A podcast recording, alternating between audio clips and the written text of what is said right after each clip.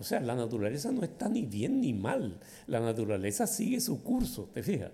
Es decir, simplemente que en, que en la interacción de la naturaleza está el humano y que el humano se expone a cosas de la naturaleza. Es distinto cuando el humano daña la naturaleza, porque el humano sí, sí es culpable si daña la naturaleza. Para mí, todo, todo lo que somos, absolutamente todo, es producto del azar. Por eso tengo una, una, una diferencia filosófica con lo que hago en ciencias.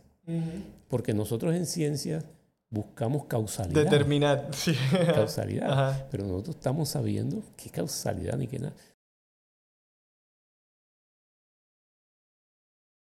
La siguiente es una conversación con Luis Caraballo, médico inmunólogo, doctor en ciencias farmacéuticas, profesor de la Universidad de Cartagena y director del Instituto de Investigaciones Inmunológicas de la Universidad de Cartagena. Además, Luis es un gran amante de la filosofía y del conocimiento, así que como se podrá imaginar hemos tenido una muy interesante conversación. Hemos hablado sobre la naturaleza, la biología y su relación con el hombre, Hemos hablado sobre los conceptos de libertad y determinismo. Hablamos sobre la naturaleza del bien y del mal, cómo se comportan los parásitos, cómo se comportan los virus. También hablamos sobre cómo fortalecer el sistema inmunológico y cómo todas estas investigaciones del ADN y del genoma han sentado un contexto en donde podemos tener conversaciones muy interesantes sobre la relación entre la ciencia, el pensamiento humano, el desarrollo humano, cuál es nuestro sentido, cuál es nuestra finalidad.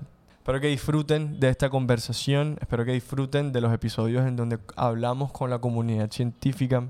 Les pido por favor que se suscriban al canal y que le den like al video. Es completamente gratis y es la única forma que tenemos para que el canal siga creciendo y los videos puedan ser vistos por más personas. Si les gusta este contenido, compártanlo con sus amigos, con su familia, con todas las personas que ustedes creen que pueden tener un interés en estos temas. Por último, en la descripción le dejo un vínculo a los trabajos de Luis, sus publicaciones, sus investigaciones, para todos los interesados en leer su ciencia. Que tengan buen día. Quiero comenzar desde el comienzo. Em, ¿cómo, ¿cómo, es crecer en el sur de Sucre? Eh, ¿Cuál es la realidad de, de, tu experiencia con, con, crecer en esa parte del campo urbano colombiano? y ¿Cómo fue tu, tu, tu... ¿En dónde creciste? ¿Cómo creciste? ¿Qué tal fue esa experiencia? Yo nací en San Marcos, pero San Marcos es de Sucre ahora. Cuando yo nací era de Bolívar. Luego San Marcos pasó a ser del departamento de Córdoba y finalmente ahora está en Sucre. Pero cuando, cuando tenía yo cerca de un año, mis padres se mudaron a Magangué, a la orilla del río Magdalena, y allí fue donde yo crecí. Realmente yo crecí fue en Magangué. Eh, y Magangué pues siempre ha sido del departamento de Bolívar. No es exactamente un área rural, pero nosotros compartíamos mucho lo de rural porque íbamos mucho a fincas y, entonces estábamos familiarizados con ese ambiente.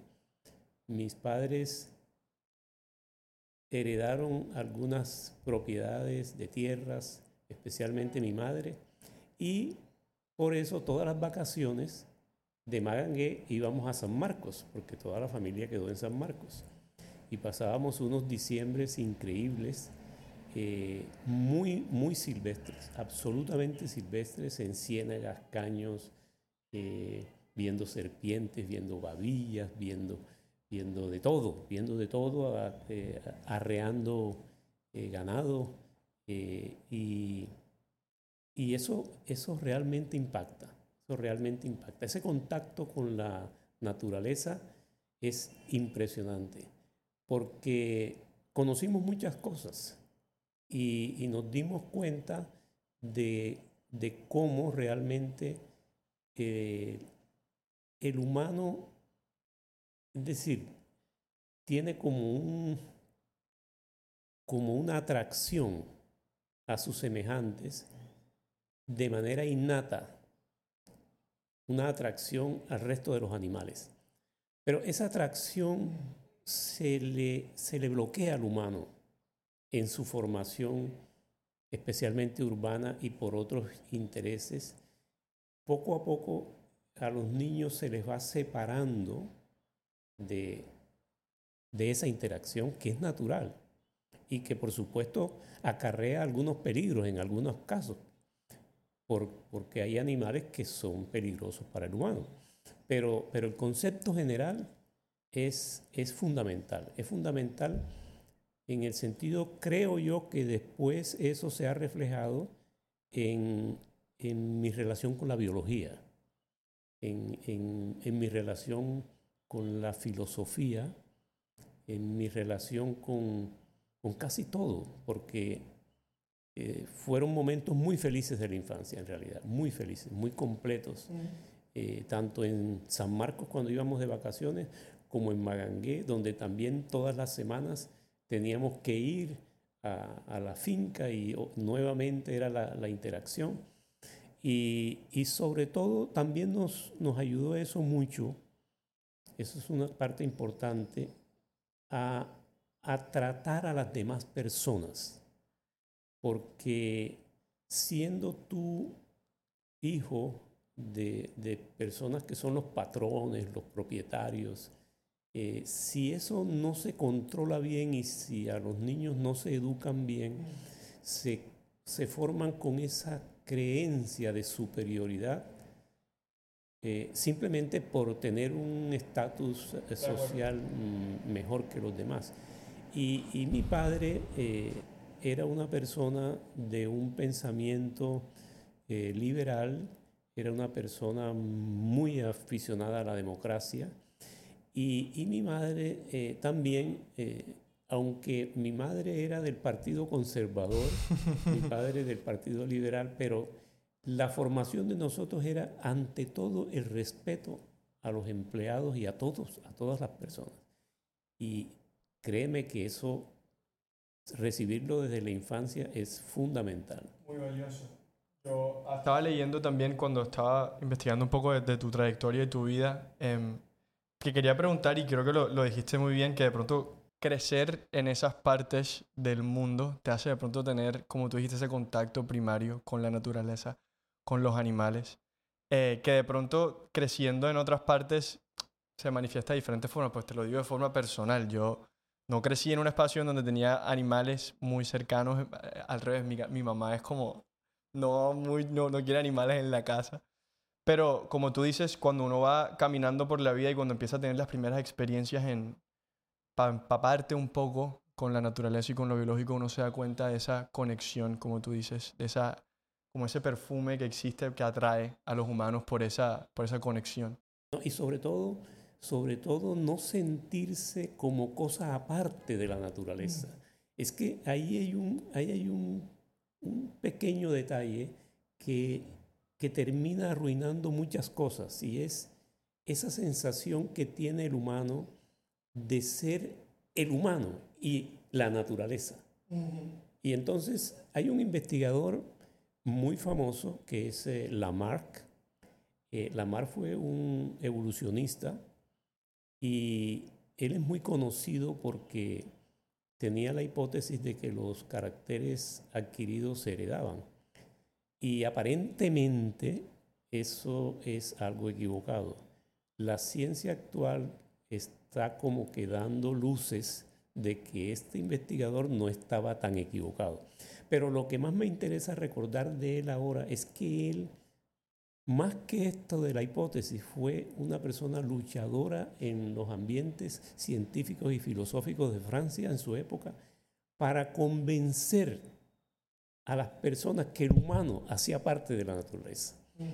O sea, es, te puedes imaginar que una persona tenga que hacer una campaña, un esfuerzo para que los demás entiendan que nosotros hacemos parte de la naturaleza. ¿En qué época fue esto?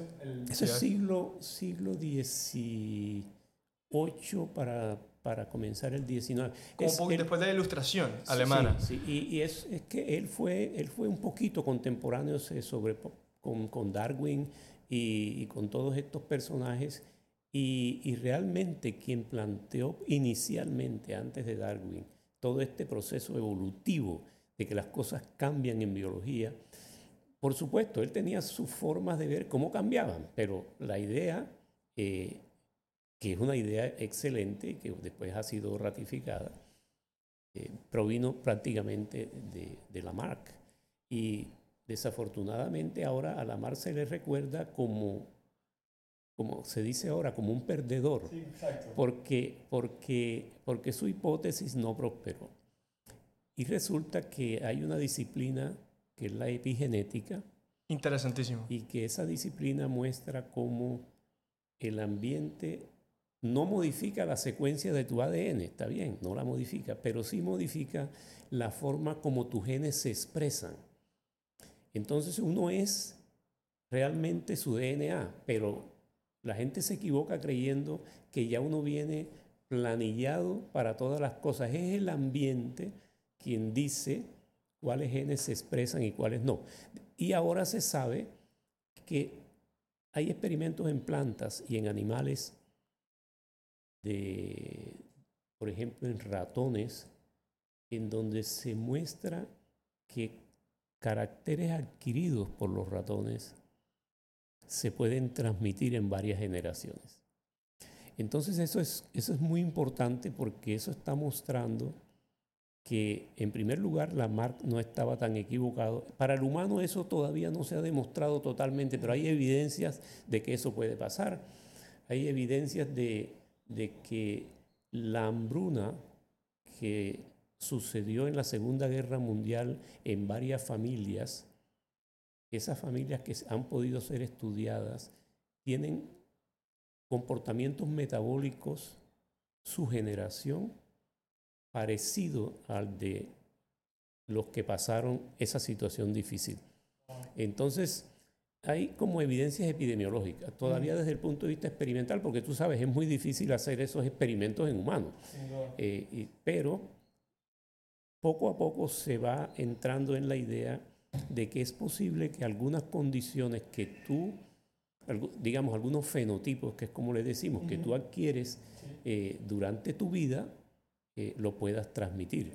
Por ahora sí sabemos, por supuesto, que hay modificaciones de la señora embarazada que se transmiten al niño, eh, inclusive predisposiciones a enfermedades de acuerdo a la dieta que toma la señora. Eh, eso modifica la expresión de ciertos genes. Pero fíjate, los genes están allí. nosotros, nosotros somos, esta conversación que tenemos, depende de que se están expresando unos genes que no se estaban expresando cuando yo estaba parqueando. Es decir, los genes no son una cosa estática. De pronto exagero un poco para el ejemplo, porque no es tan rápido la activación de, los genes. Pero lo que quiero decir es que hay modificaciones. Por ejemplo, cuando uno tiene un susto grande, eh, cuando uno está estresado, una persona estresada, eh, tiene un, grupo de genes que se están expresando que no tiene una persona tranquila. Así. Entonces, entonces por eso es equivocado pensar que porque uno viene codificado con el ADN, ya uno tiene que ser necesariamente de un patrón. Ah.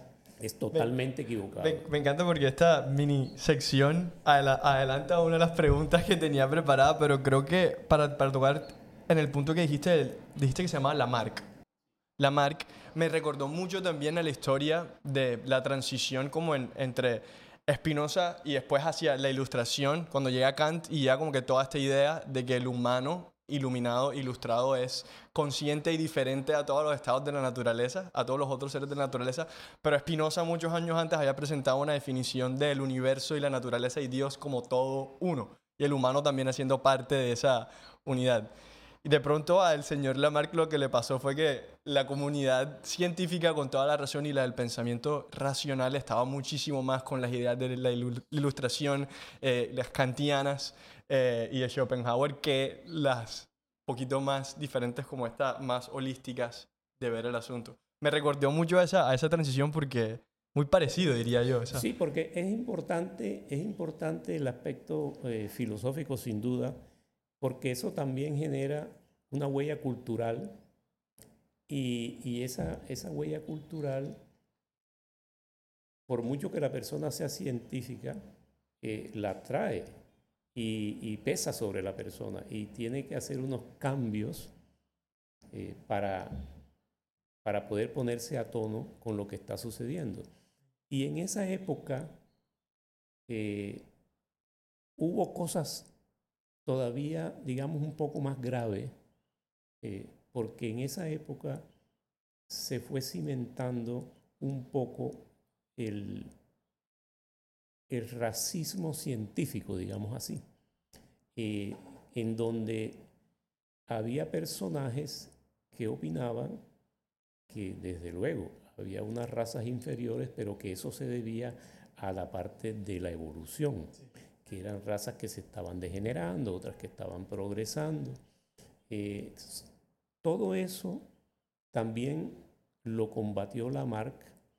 Eh, no recuerdo ahora quién fue el pionero de esas ideas, también era un francés, de pronto en la conversación me acuerdo, pero sí me acuerdo que, y esto es muy importante para nosotros en Colombia, sí me acuerdo que el denominado sabio Caldas, Francisco José de Caldas, era en esa época muy eh, adherido a esa idea.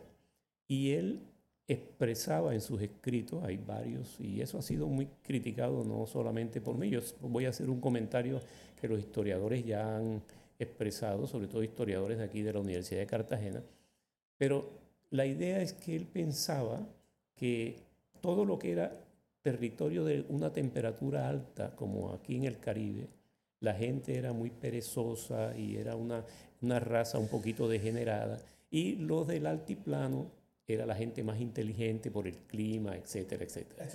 Eh, de, Caldas.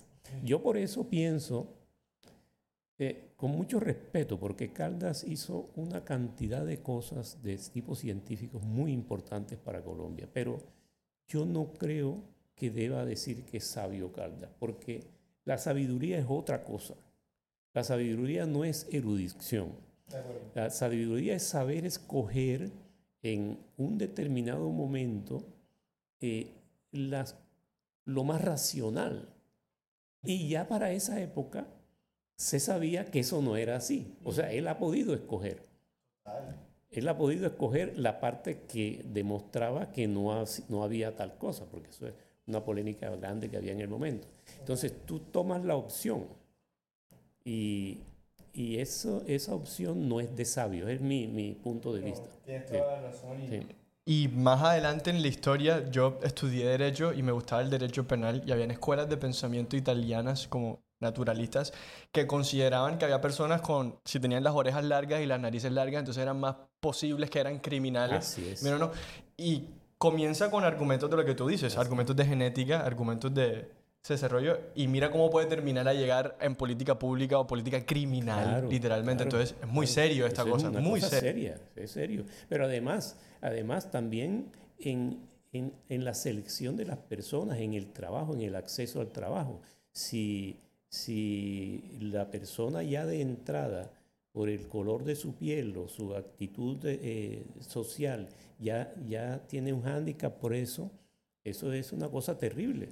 Y eso no se puede sustentar científicamente. Casi que similar a los argumentos que se hacían en la Alemania nazi. O sea, casi que terrorífico en ese sentido. Por eso hay que mantenerse muy lejos de ese tipo de argumentos. De ese tipo de argumentos. Y por fortuna, los estudios de genómica mm, han mostrado la gran identidad que nosotros tenemos desde el punto de vista del genoma. Es decir, todos los humanos, independientemente que sean de Europa o que sean de África o que sean de cualquier sitio, tenemos 99% de similitudes. Ahora, las diferencias, cuando nosotros las estudiamos en genética, ese 1% o menos, la podemos identificar en cantidades de, cosas, pero, pero no en genes que te digan es que esto te hace más inteligente o menos inteligente porque, por supuesto, uno de los, de los fenotipos más complejos es de la inteligencia, eh, porque la inteligencia tiene numerosos aspectos y todos los estudios que se han hecho en millares de personas eh, muestran cómo el humano en general tiene el mismo nivel desde el punto de vista genético. Ahora, ya como todo el mundo sabe, vienen las oportunidades. Una, persona que muy adinerada puede ser una persona que tenga potencial para tocar muy bien el piano, pero de pronto eso no fue lo que lo tocó, sino que lo pusieron a estudiar business, ¿verdad? Total. Igual, una persona muy humilde puede, puede ser en, en potencia, vamos a decir, un, un gran futbolista y tiene todas las capacidades, pero no tiene la oportunidad de ir a una escuela porque no hay esas escuelas, no hay scouts para eso. Y, eso es lo que, lo, entender eso, entender eso es, es muy importante porque yo ahora veo eh, cosas que me parece bien que la gente, todo el mundo hable de ADN, ¿no? Porque después de la pandemia de, de COVID, eso tuvo un efecto cultural tremendo porque ya las personas hablaban de los virus, la prensa hablaba de los linfocitos T, de cómo son los mecanismos inmunitarios, esto, que esto, otro, que si las vacunas son de RNA o no. Eso lo está hablando la comunidad. Eso quiere decir que en menos de tres años la, la ciencia modificó los patrones culturales. Y ordinariamente eso se tarda 20, 30 años para que suceda. Y, nuestra cultura no es como muchos piensan que es que tú hayas leído a Platón, Schopenhauer, que tú leas esta novela, que tú puedas eh, citar el Ulises, etc. Nuestra, nuestra cultura depende de todo eso y la ciencia es la que nos ha hecho que nosotros no seamos eh, supersticiosos. Es, la ciencia es la que hace que no seamos supersticiosos. Y ahora, durante la pandemia, hubo un impulso para que la gente se viera bien cómo suceden las cosas, cómo los virus pueden atacarnos, cómo la naturaleza hay que respetarla, cómo, cómo esto puede tener otro tipo de repercusiones. Fíjate, el, el, periodista ahora dice, es que eso lo llevamos en el DNA. Y, así dice una persona que están entrevistando, la ministra, el ministro, el presidente, todo el mundo dice que es que estamos en el DNA. Bueno, me parece genial que la gente hable de ADN, pero lo dicen de una manera tal que pareciera que el ambiente, la educación no importara. Y ahí es donde está el error. Me, me, encanta la introducción a esta charla porque has tocado justo en como los grupitos de preguntas que tenían los diferentes temas. Entonces, no, está, está muy bueno. Gracias Luis por, por, por, por hacer esta, esta, esos comentarios porque creo que llevas y tocas en el punto de varias cosas importantes dentro de eso. Quiero preguntarte, como por donde comenzamos, en la relación entre la, los hombres y, y, los, y los animales y el mundo biológico. Después hablamos del sistema inmunológico, del genoma y todo lo demás. Pero tú fuiste pionero en, en descubrir la importancia de diferentes ácaros como determinantes en, en, asma, en alergias en Colombia. Digamos que hiciste descubrir, descubriste cosas muy importantes alrededor de estos temas. ¿Qué has aprendido entre la relación entre los humanos y la naturaleza? Digamos que esta sensación como de pronto natural de orden, armonía, eh, que todo tiene como una, un orden, un, un, un sistema de, de forma de, de, estabilizamiento, pero al mismo tiempo ver la naturaleza y ver lo depredadora, lo rompedora, que es lo, lo, lo difícil y depredadora, que es en muchas circunstancias. ¿Qué has aprendido tú en este estudio, digamos que de, de, de esta microscopía de, los humanos? Muy, muy interesante la pregunta. He, he aprendido muchas cosas, pero te voy a decir qué es lo más importante que he aprendido. El, el planeta Tierra se ha ido desarrollando mm, por fuerzas que no dependen del humano ni de los animales. Hay muchos, muchas interacciones físicas en el universo que hacen que un determinado planeta tenga eh, más o menos cantidad de agua, vegetación, etc. Ese desarrollo que ha ido cambiando la forma de los continentes, de los cuales hay fotos muy eh, ilustrativas, a través de millones y millones de años, ese cambio ha llevado a que se forme materia viviente, que no vamos a entrar en detalle, pero que es el resultado de las uniones químicas de los elementos que al azar estaban en ese momento. Y se da eh, lo que se denomina el origen de la vida de manera material, estaban los elementos, estaban las condiciones, y eso se ha inclusive demostrado en tubos de ensayo, en experimentos. Pero en el mismo desarrollo aparecen organismos vivos que ya no son simplemente moléculas, sino que son células, que son plantas, etcétera, etcétera, organismos. Las plantas eh, acuáticas fueron las primeras. Parece ser que el reino vegetal comenzó de primero. Pero también comenzaron animales que, vamos a decirles, primitivos, no sin otro argumento que porque fueron primeros. No, con esto no quiero decir que sean inferiores, como dice la gente, los animales inferiores, eh, sino vamos a decir que fueron primitivos. Pero esos, esos animales y esas plantas, los pólenes, cuando ya las plantas fueron salieron a la superficie, ya existían los pólenes.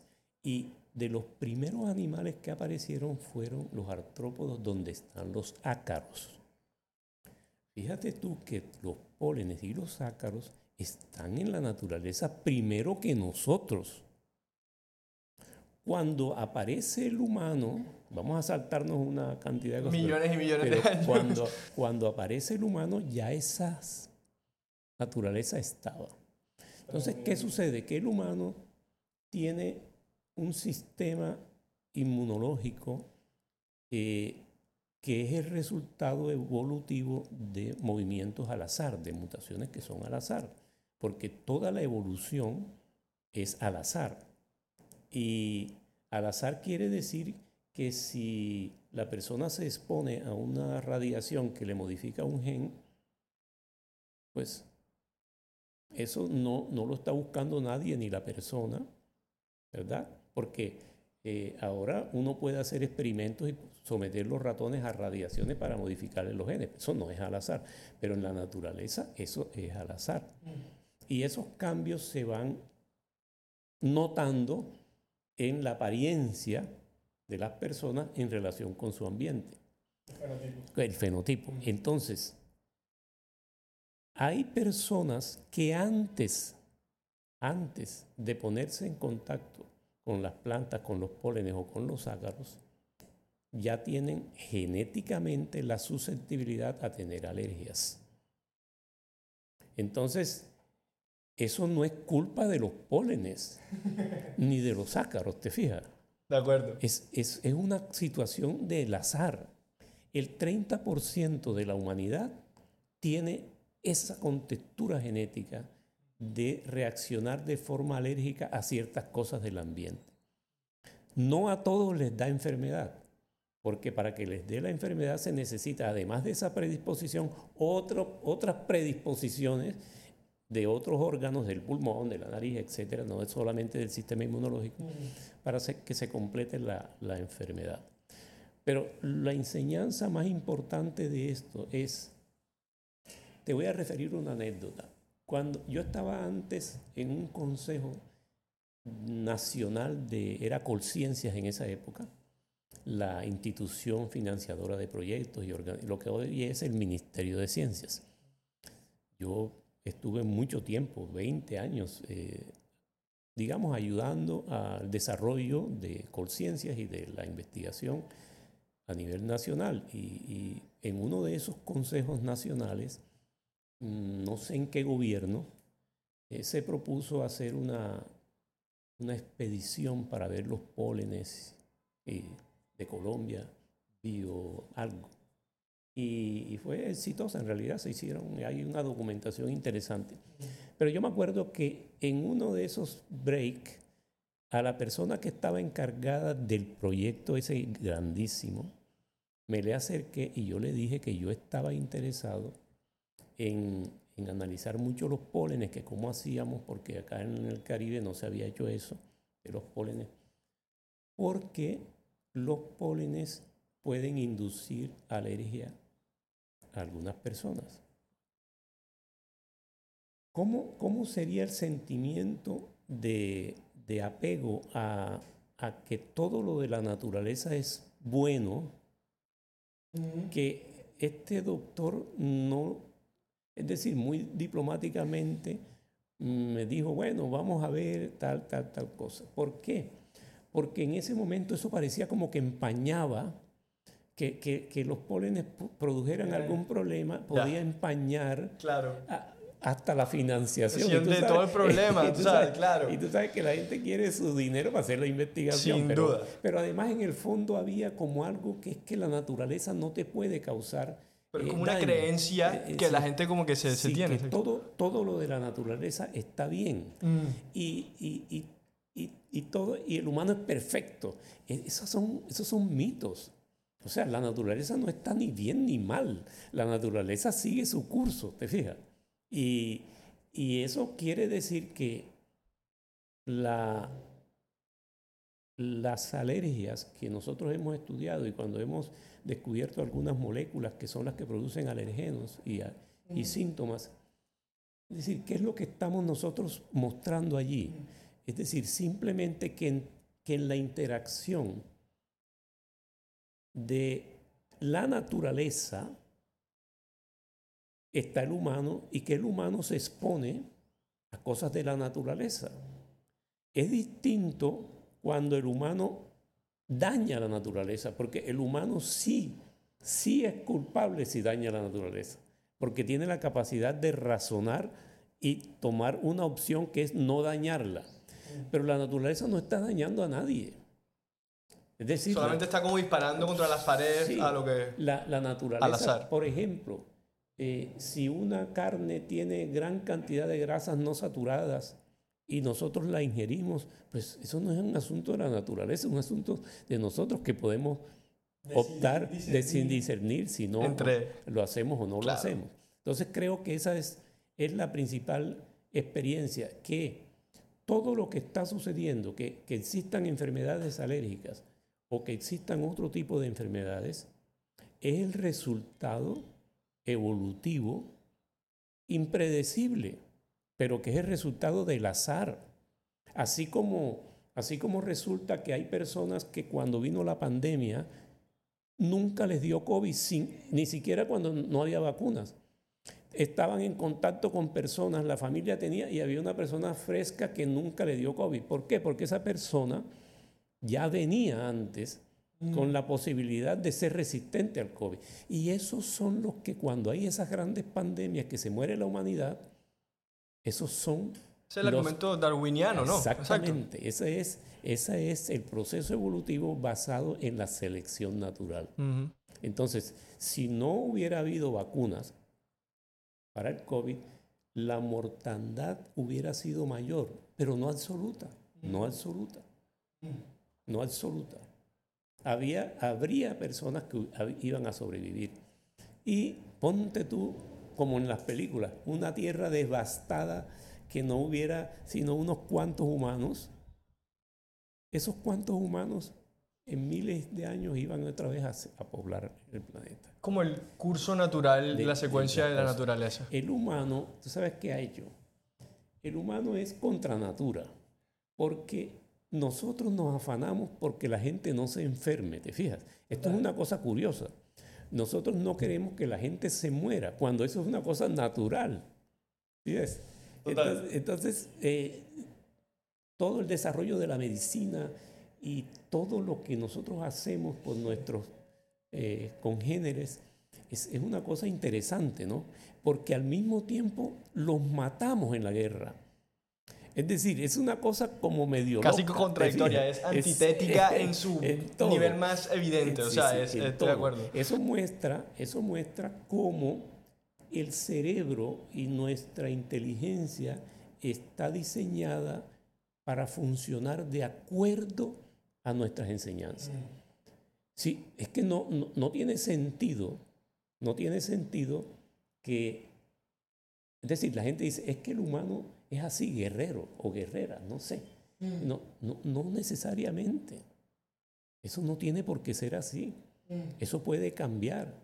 Y de hecho ha cambiado. Sin duda. Eh, de hecho ha cambiado. Porque creo que ha evolucionado. Ha evolucionado. Sin duda. Eso muestra que eso puede cambiar. Y puede cambiar sobre la base de una sociedad cuya educación se basa más en el respeto a la naturaleza y, a los demás humanos. ¿Sabes qué pasa, Luis? Yo, he escuchado un poquito en, las lecturas más filosóficas de que como que los humanos tenemos... Primero que todo, muchas gracias por, por decir eso porque creo que sintonizamos en muchas de las ideas. Comenzando por esta idea como que quizás te lo iba a preguntar, pero supongo que la pregunta ya me, me, me sobra de que, de que qué, tan esta, qué tan utópico es la erradicación de la enfermedad y si analizando la, la trayectoria del humano y viendo cómo cada vez hemos avanzado en niveles de salubridad, higiene, de desarrollo, todo eso, si vamos a llegar a ese momento. Pero también, como tú dices, de pronto la razón por la cual los humanos hemos hecho todo el esfuerzo por querer extender la vida es porque la emoción de la pérdida es quizás de pronto las emociones más difíciles con las cuales tenemos que lidiar como seres sintientes.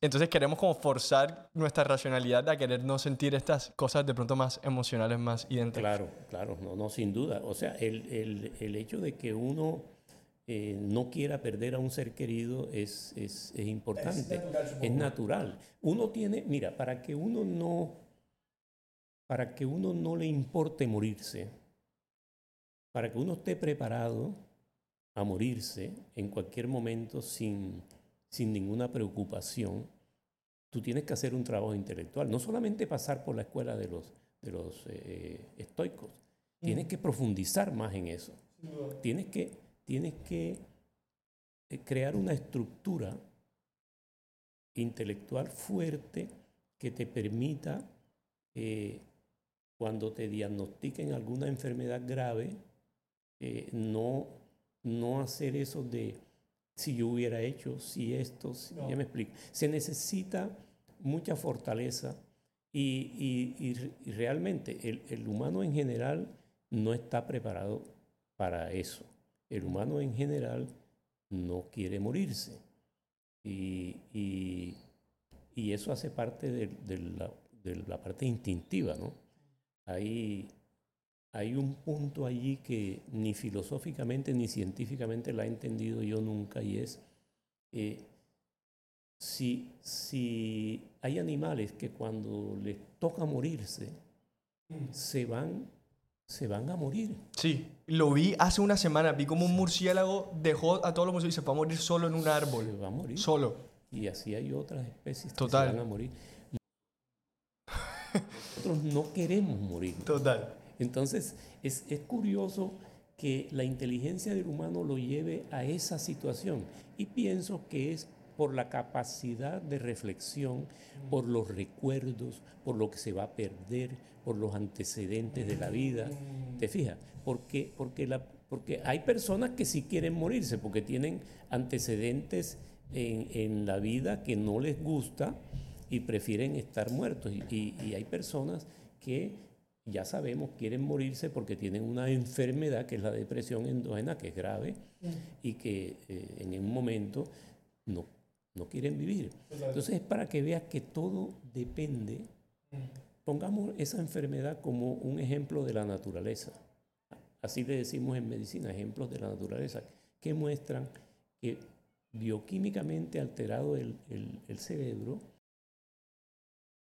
maquinaria metabólica, la persona entonces quiere suicidarse. Pero si a esa persona le dan un medicamento que restablece el funcionamiento del cerebro, ya no quiere suicidarse. Entonces, ese, ese ejemplo lo, lo, lo, llevo yo es a que es, es un asunto bioquímico que nosotros tenemos y que hemos llamado instinto de conservación. Uno trata de, de protegerse, eh, pero el instinto de conservación en la mayoría de los otros animales es, es, para, es muy personal, digamos así, si se puede emplear esa palabra, es muy individual, digamos. Es, es, como, es como que tú puedes eliminar al que sea con tal de sobrevivir. Eh, sí. Pero el instinto de conservación del humano tiene una característica y es que no solamente es de uno, sino que se extiende a los otros humanos. Sí, ves? y sobre eso hay una estructura, una estructura eh, que yo no, no, no quisiera decir, pero bueno, yo lo voy a decir, yo lo voy a decir, pero que no se tome eso a mal, ni que yo estoy en contra de la medicina, ni nada de eso, pero, pero la estructura de la medicina es contra natura. ¿Me explico? Es contra natura, porque está haciendo... Preservar. Eh, preservando algo eh, que evolutivamente eh, no, no, no, no, hubiera. No hubiera. pero, Argumento ah, sí, pero, pero eso no quiere decir, eso no quiere decir que se justifique de ninguna mm. manera que personas que tienen una enfermedad o que de pronto a un determinado gobierno se le dio por decir que están enfermos, entonces hay que eliminar a esas personas. Sí, así supongo que ya ese argumento pasa por donde comenzamos hablando de, la democracia y los estados. Primera de constitución, la vida es el bien jurídico más importante. Claro. Cuando yo digo eso, lo digo desde el punto de vista filosófico, pero desde el punto de vista social es muy importante que todas las personas tengan acceso a, a un bienestar, a un bienestar. Sí. Vida digna, y la vida, digna, tiene un componente de salubridad, de higiene, de medicina. Así es. Quería hacer unas, unas cuñas intelectuales a esto porque está muy interesante. No, no sé si has leído más allá de Bien y Mal y de Nietzsche, de Nietzsche, pero creo que él tiene de pronto los apuntes filosóficos más interesantes que a mí me han dicho sobre esta pregunta, de, cuando me hablado de cuál, de dónde viene esta voluntad, este poder del humano, eh, a diferencia del de los animales. Él lo llama como voluntad de poder y lo describe como si los humanos por dentro todos tenemos una fuerza interna, un ímpetus, eh, que nos lleva a querer manifestar nuestra voluntad como es nuestra voluntad en el mundo externo. Queremos manifestar nuestro deseo, crear, co-crear el mundo a partir de nuestra voluntad. Y eso, digamos que a través del tiempo es lo que genera todas esas cuestiones de guerra o querer conquistar o querer... Entonces, eso es como un desarrollo de esa que es como su, su, punto, es los humanos tenemos toda una voluntad interna que hace querer manifestar nuestro deseo interno de cómo queremos que sea el mundo. Por eso vamos y conquistamos. Y resulta que si tú vas y conquistas y eres fuerte y dominante, entonces también eres, eh, dependía, podemos depender de ti y nos generas confianza. Entonces eso genera un montón de asimilaciones en lo semántico, en nuestra relación con, ya qué es bueno, qué es malo, cómo construimos, cómo avanzamos. Pero bueno. Hay varias cosas en Nietzsche que, que yo eh, realmente no comparto. Muchas cosas. sí, sí, sí. sí. Eh, él, él eh, en primer lugar, tenía una actitud muy, muy sexista. Era una persona que despreciaba el género femenino. Además, mira, leyendo un poquito más, Nietzsche habla de Sócrates de una manera absolutamente irrespetuosa. Sí, sí, le da rabia. O sea, y, y, y, además injusta, porque si hubiera algún tipo de justificación, pues uno tiene sus críticas, mm. eh, pero, pero al punto que tú llevas es, es la misma idea de que nosotros ya tenemos un destino. Ya me explico. Es la idea equivocada que, de que ya nosotros somos así. Nosotros queremos, el humano quiere imponer su voluntad y entonces quiere poder y de allí se, se derivan una serie de acontecimientos como la guerra. Pero no es así, no es así porque es que el humano, eh, como siempre se ha dicho desde los, eh, estos... Eh, revolucionarios franceses, de los de la enciclopedia, el humano nace virgen o limpio, es limpio más bien, y la sociedad lo corrompe. El humano sí trae, ahora sabemos, sí trae marcas epigenéticas, las trae, sin duda, eh, pero, pero no viene condicionado a que tiene que hacer guerras. En lo absoluto. Eso, es una idea que, sí, que desafortunadamente ahora no persiste con el dogma de algunos filósofos como Nietzsche, sino que persiste ahora con el tema del ADN, de que es que el humano ya vino así. El, el humano vino con un frame, con un, un formato. Una cama. Que se puede modificar y que de hecho se modifica. De hecho se modifica. El, el, el humano no es necesariamente peleonero. El humano no es necesariamente caritativo. Hay, hay, hay estudios que muestran que de ser esto diseñado biológicamente, todos estos comportamientos, el humano tiende a ser más solidario que agresivo, que, mm. enemigo. Pero son, son estudios muy, gaseosos. Pero, pero eh, no son necesarios, porque es que si tú... Sí, creo que se siente. porque es que si tú estás formado en el ambiente de la solidaridad y el respeto, es que para eso son las universidades y los colegios, para eso son los gobiernos. Si un gobierno quiere, o si la comunidad internacional, ponte tú, quisiera, como lo, ha, como lo planteó Bertrand Russell, o como lo han planteado tanta gente, una, una comunidad que fuera de acuerdo a la convivencia pacífica. Pero bueno, no, no quiero parecer eh, súper ingenuo en esto. sabemos que eh, los modelos económicos son los que determinan en últimas todo esto, ¿no? es, cierto. No, tú no puedes ser solidario con, con, una persona si sabes que para surgir tienes que acabarlo. ¿Me explico? Eso no allí, pero dejemos ese...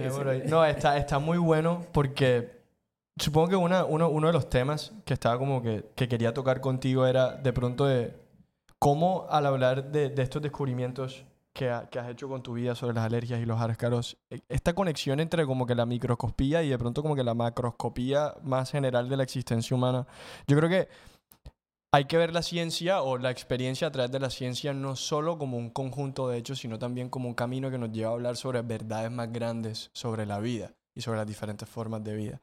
Y creo que ahorita en este tema lo hicimos muy bien. Déjame preguntarte un poco sobre el sistema inmunológico.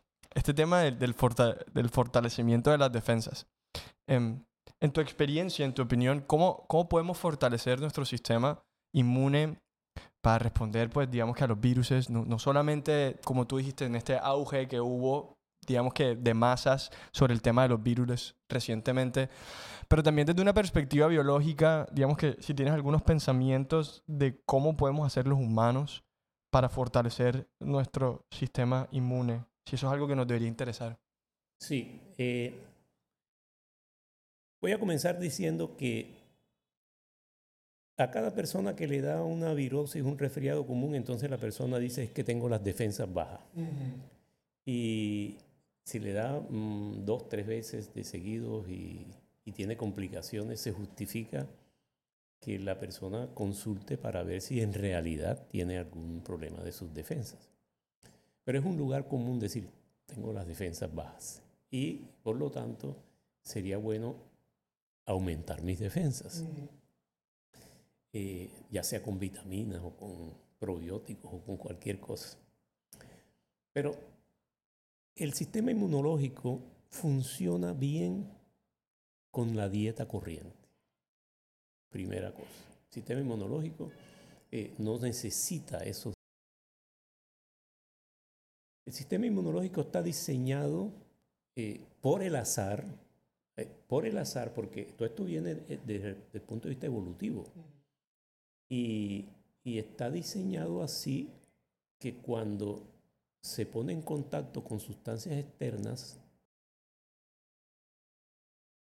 las células tienen unos receptores donde las sustancias externas estimulan la célula y eso desencadena una serie de procesos que terminan produciendo anticuerpos o linfocitos que eliminan esa, ese estímulo externo que lo, que lo hizo. ¿Por qué lo estoy diciendo de esta manera? Porque yo lo pudiera decir de otra manera un poquito más fácil, pero equivocada es sistema inmunológico, cuando viene una bacteria, la reconoce y produce una serie de moléculas para matar la bacteria.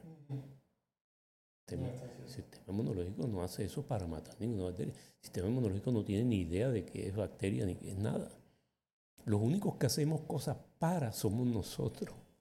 Y esa, como que esa, funcionalidad de la cosa no se la atribuyes a la naturaleza nunca. Así es, y, mucha gente utiliza ese lenguaje desde el punto de vista didáctico, porque a la gente le, queda más fácil entender eso así. Yo lo estoy diciendo aquí porque es una gran oportunidad de decir que la, biología no funciona de esa manera. Eso no le importa nada. Eh, y, ¿Y eso qué quiere decir? Que así como elimina a una bacteria, así también reacciona con el polen, que no le va a hacer nada y produce alergia. ¿Sí es? Entonces ahí queda claro que no es algo eh, diseñado contra las enfermedades, es que evolutivamente ha resultado que el sistema inmunológico, al ponerse en contacto con varias, ya sean virus, bacterias, parásitos, etc., esas, esas moléculas extrañas al sistema inmunológico, el sistema inmunológico reacciona como cuando a ti te pinchan, el sistema nervioso reacciona. O cuando tú oyes una melodía bien bonita, también tu sistema nervioso reacciona. Así es, cuando uno se conmueve con una... una canción, a mí las canciones me sacan escalofríos. Así es, entonces eso es una dosis respuesta y eso hasta se puede cuantificar. Entonces el, el sistema funciona normalmente y no es ilimitado, aunque tenemos la capacidad de reaccionar contra, contra moléculas que ni siquiera se han hecho, moléculas que no están en la naturaleza y que ni siquiera se han inventado. Ya el sistema inmunológico tiene, porque eso se reproduce al azar de una manera impresionante, y ya nosotros tenemos anticuerpos o posibilidades de contactar un medicamento que va a salir dentro de 10 años, dentro de 10 años entonces dice, hay personas, ya hay personas alérgicas a la, a la sustancia H que hicieron para... ¿Sí ves? Y eso, es, ¿por qué? Porque el sistema inmunológico tiene esa capacidad de reaccionar... Como la característica. Sí, de reaccionar contra cosas que no nos que no queremos, como son los virus y las cosas patógenas, pero también reacciona contra cosas que no son patógenas. Es más, el sistema inmunológico se equivoca a veces y reacciona contra nosotros mismos. Sí, sí, y que son, las enfermedades autoinmunes. Entonces eso eh, lo que nos está indicando es que es todo un proceso, ¿verdad? ¿Por qué razón habría entonces que fortalecerlo? ¿Verdad?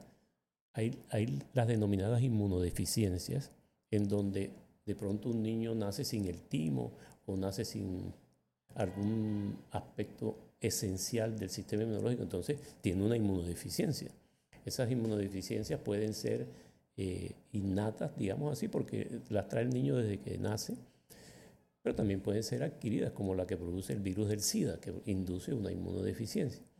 Pero el, el tema aquí es que todos esos son ya extremos, pero en la vida cotidiana, la mayoría de las veces el sistema inmunológico no necesita ninguna cosa que lo aumente.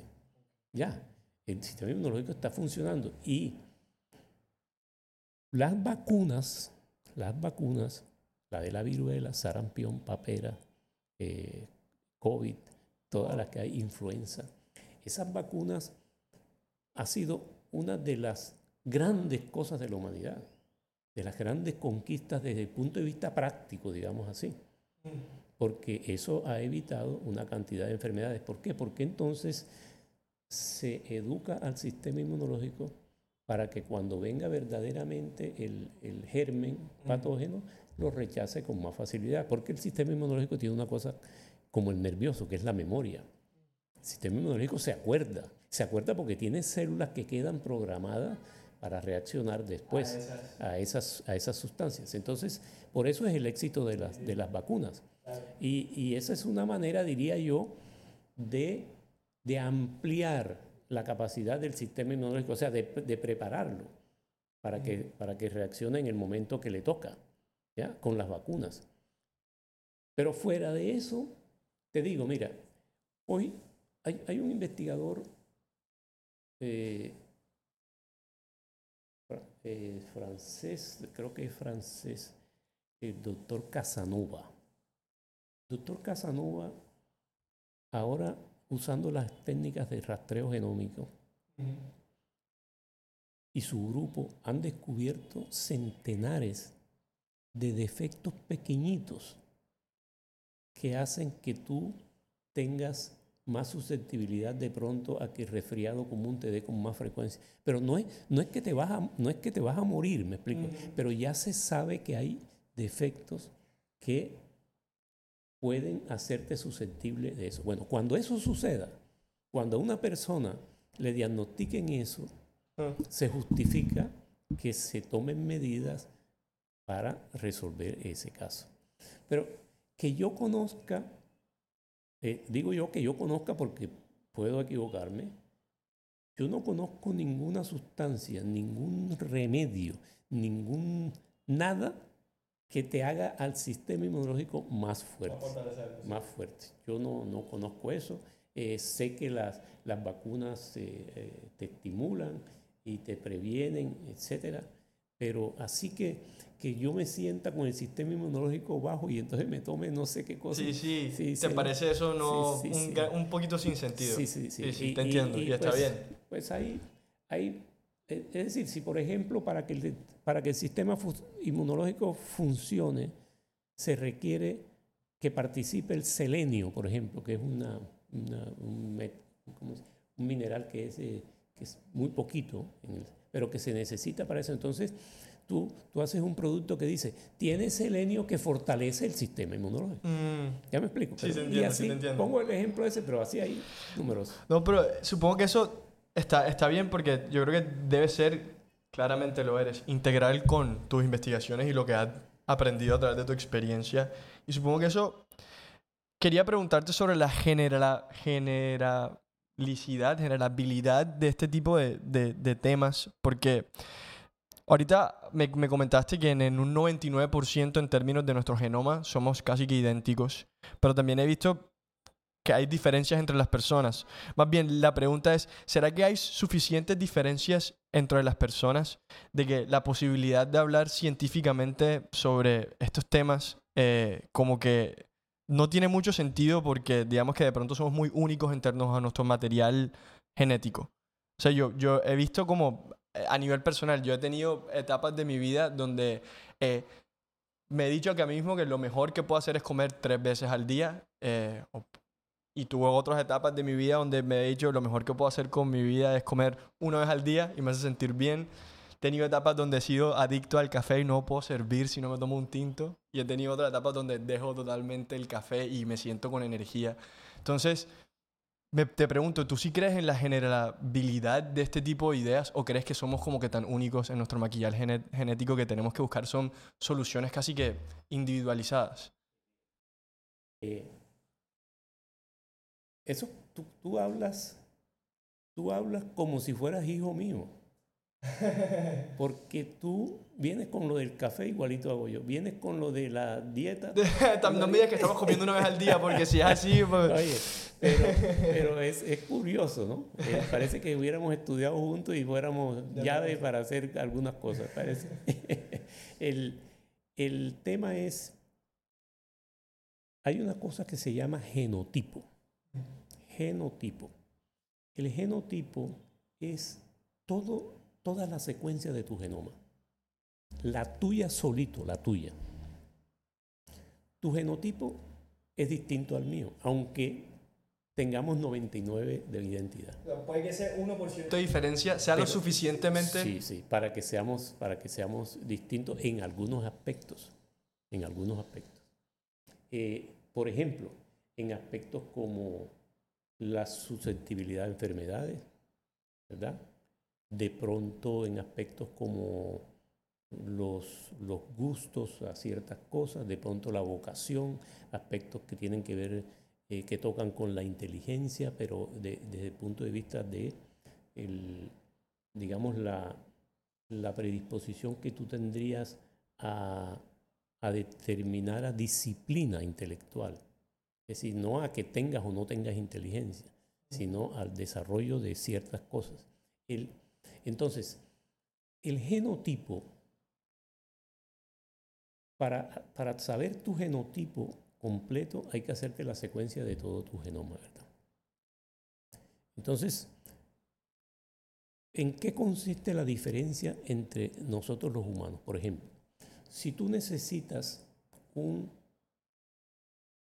trasplante de riñón,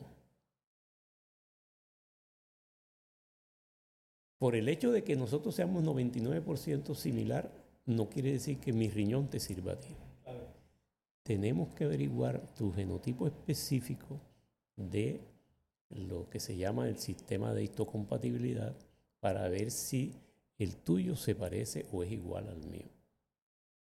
Y por esa razón los trasplantes no se hacen de seguido y hay una lista grandísima de espera porque las personas están esperando el genotipo apropiado para hacerle el trasplante.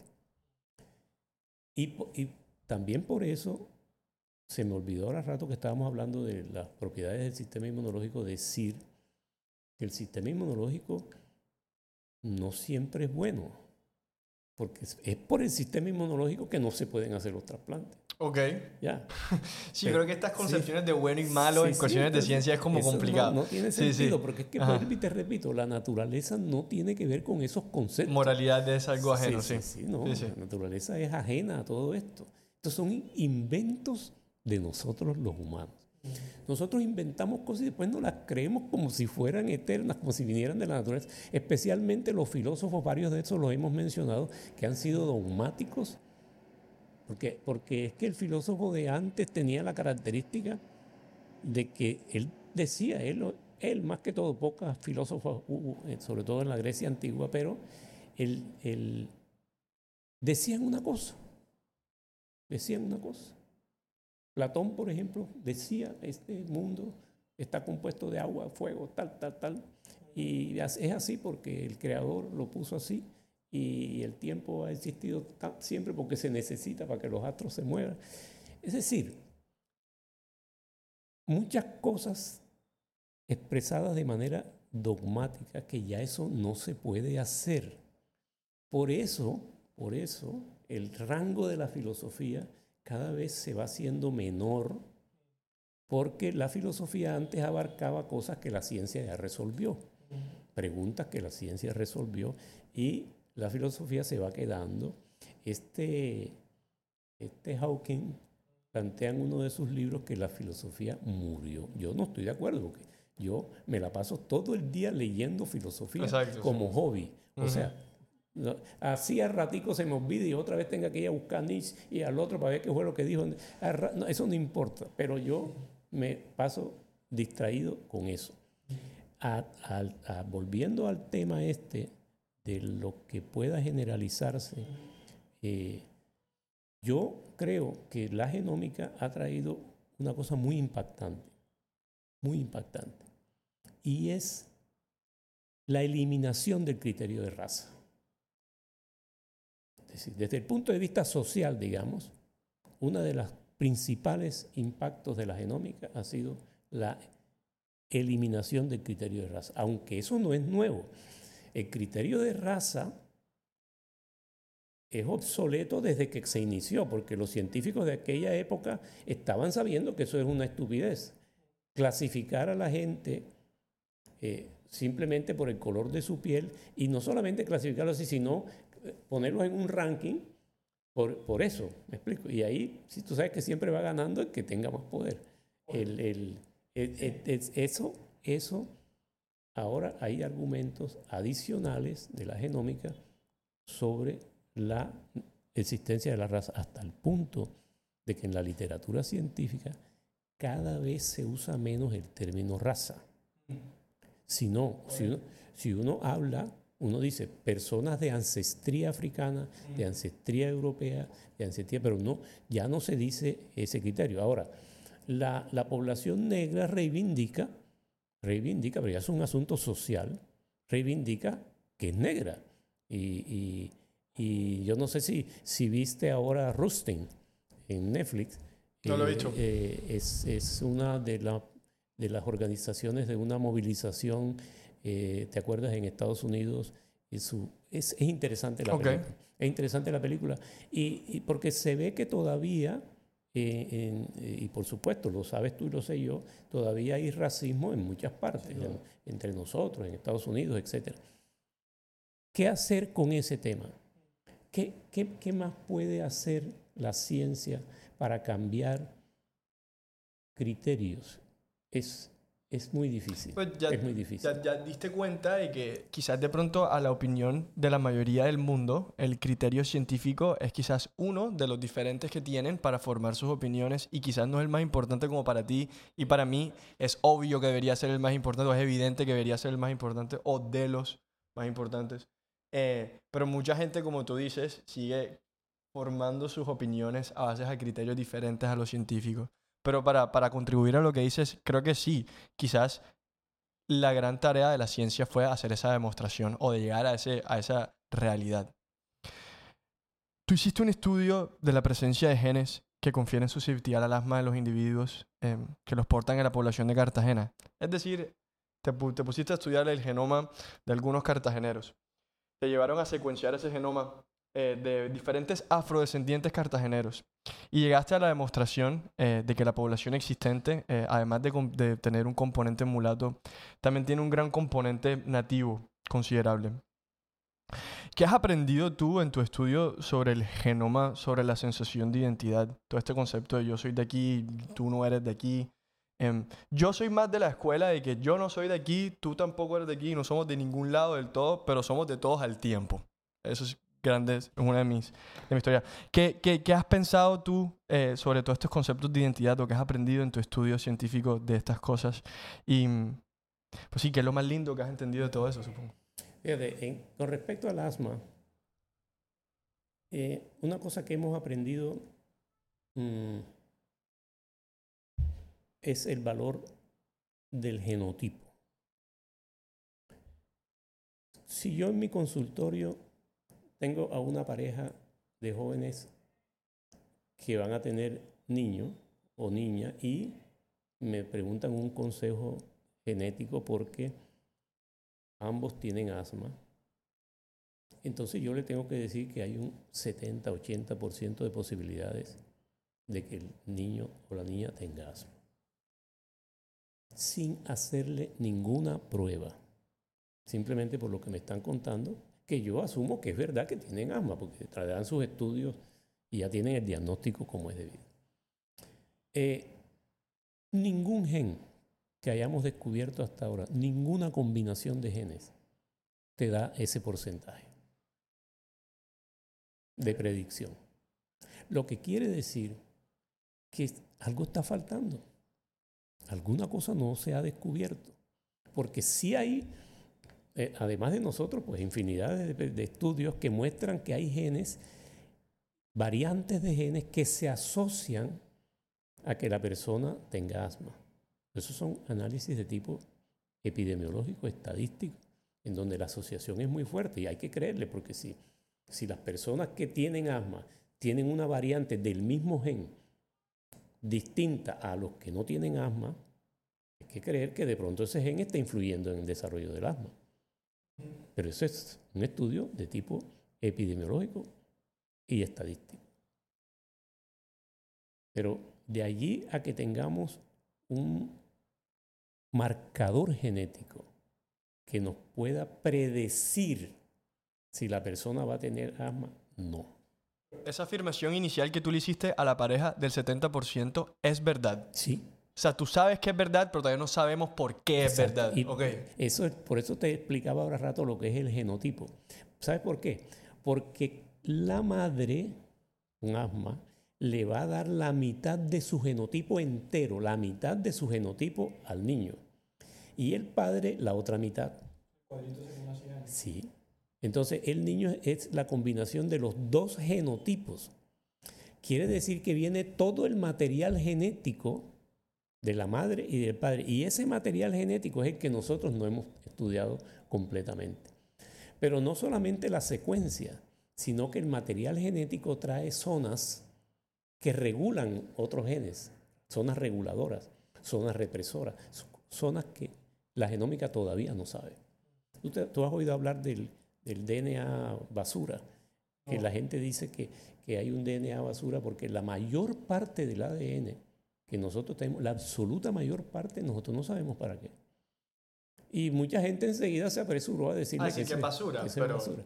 Basura porque no sabemos, como siempre, ¿no? Sí, eso es un gran sesgo. de acuerdo. Entonces ahora sabemos que en esas regiones hay muchas zonas reguladoras el, el, esto de la genómica está... Tampoco creo que la naturaleza haya puesto información ahí que sea basura. O sea, tampoco creo que haya... Es posible. Bueno, no sé, te pregunto, ¿has visto esos ejemplos en la naturaleza? Sí, la naturaleza tiene cosas que no son útiles en este momento. Útiles para el concepto de utilidad. Por ejemplo, por ejemplo, nosotros trabajamos con un anticuerpo que se llama inmunoglobulina E.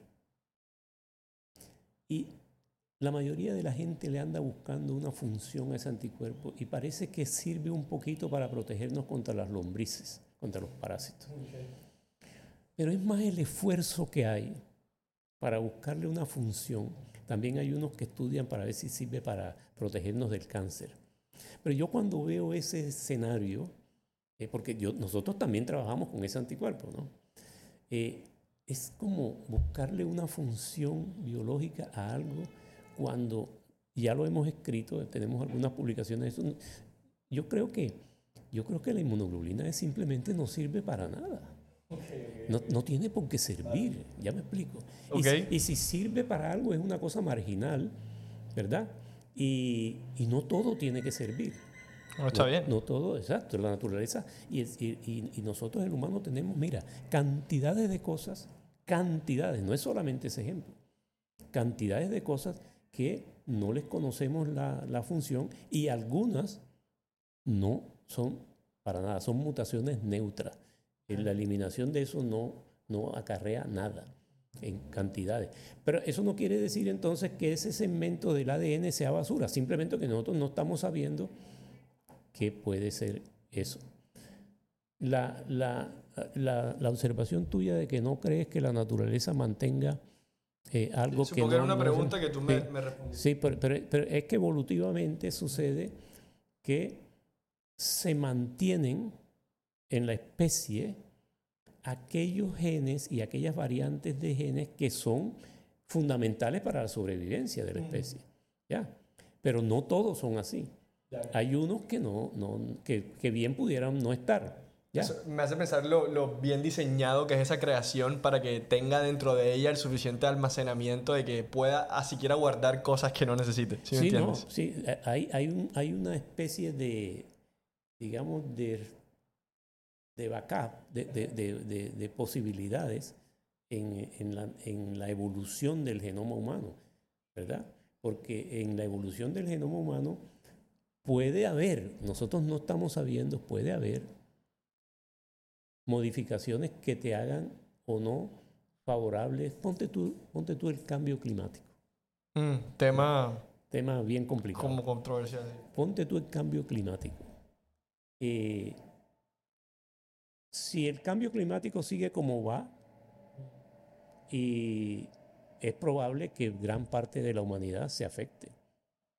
Y no solamente por las catástrofes asociadas al cambio climático, temporales, huracanes, etcétera, inundaciones, sequías, fenómeno del niño, etcétera. No solamente por eso, sino porque las altas temperaturas no todo el mundo las resiste. Y tenlo por seguro que cuando todo esto se complique, habrá personas que sí las resisten. Ya.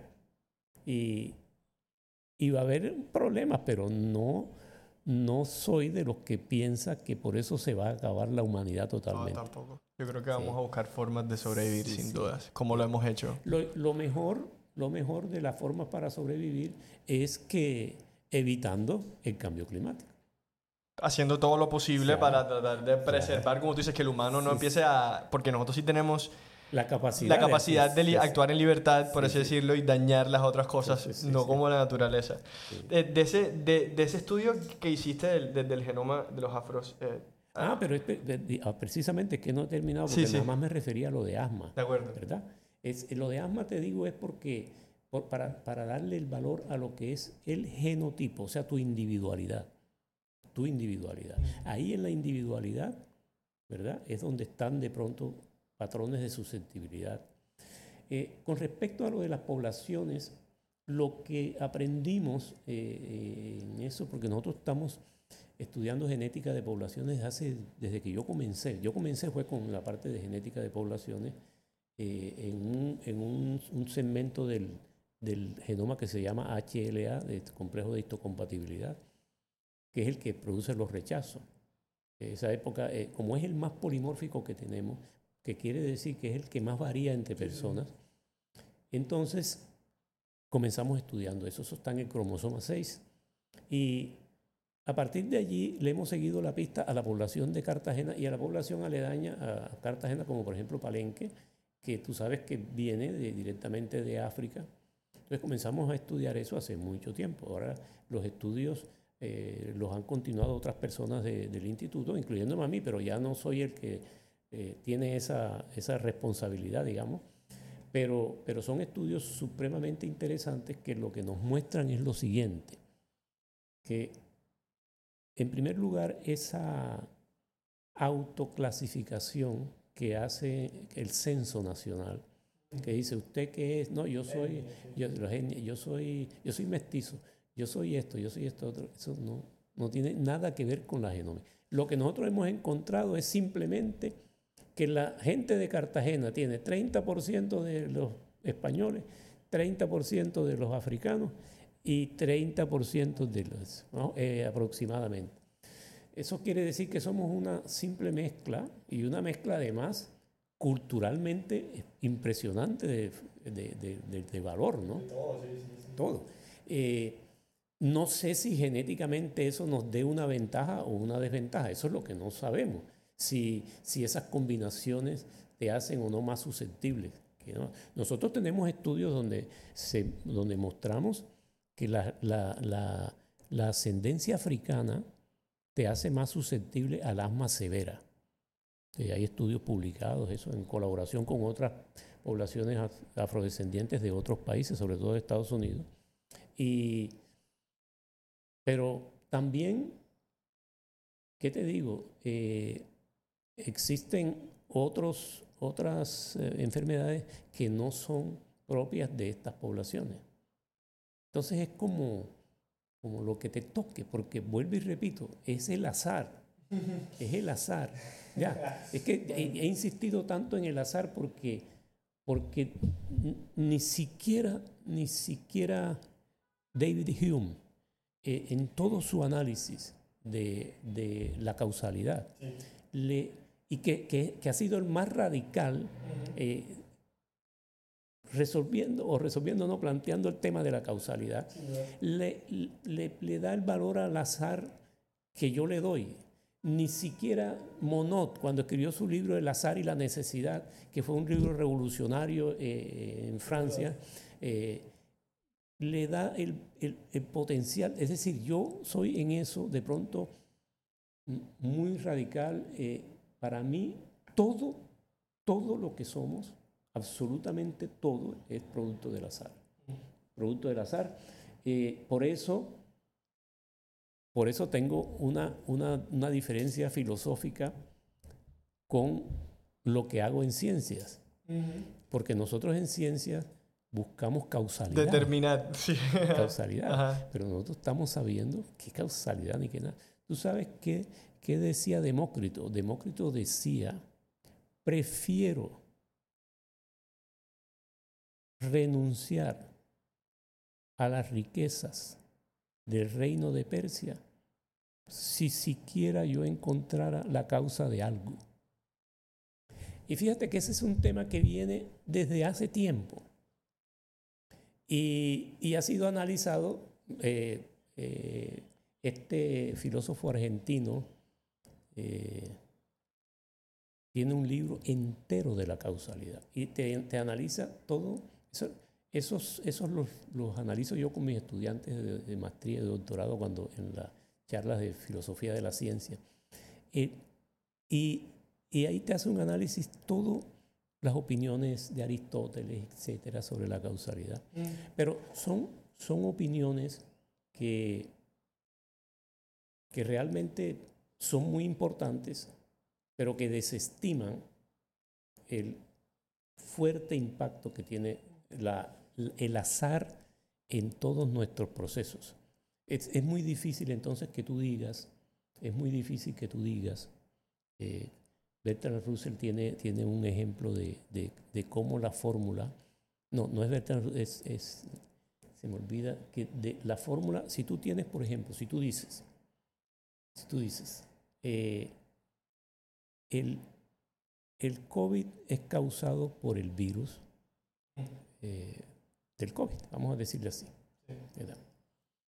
Pues desde el punto de vista técnico y científico, eso es... Lógicamente esa afirmación, su valor es, su valor de verdad es B. lógica, sí. Lógica, sí, sí, eso no. Y además que yo estoy de acuerdo con eso, pero yo te digo una cosa, te digo una cosa, si no existiera el humano, el COVID, el virus no te va a hacer COVID. Ojo. Luego, el COVID se da porque existe el humano. Sí, sí.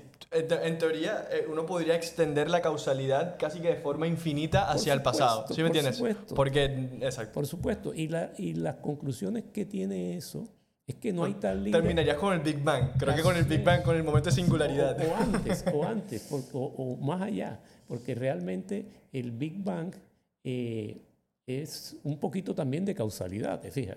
Hay un momento de singularidad, ¿no? un gran momento de activación. Al, punto que yo voy es que es divertido desde el punto de vista filosófico, aunque, aunque eh, eh, la, la, especulación es interesante porque tú, eso te lleva a explicarte, a mi juicio, por qué no existe libre albedrío.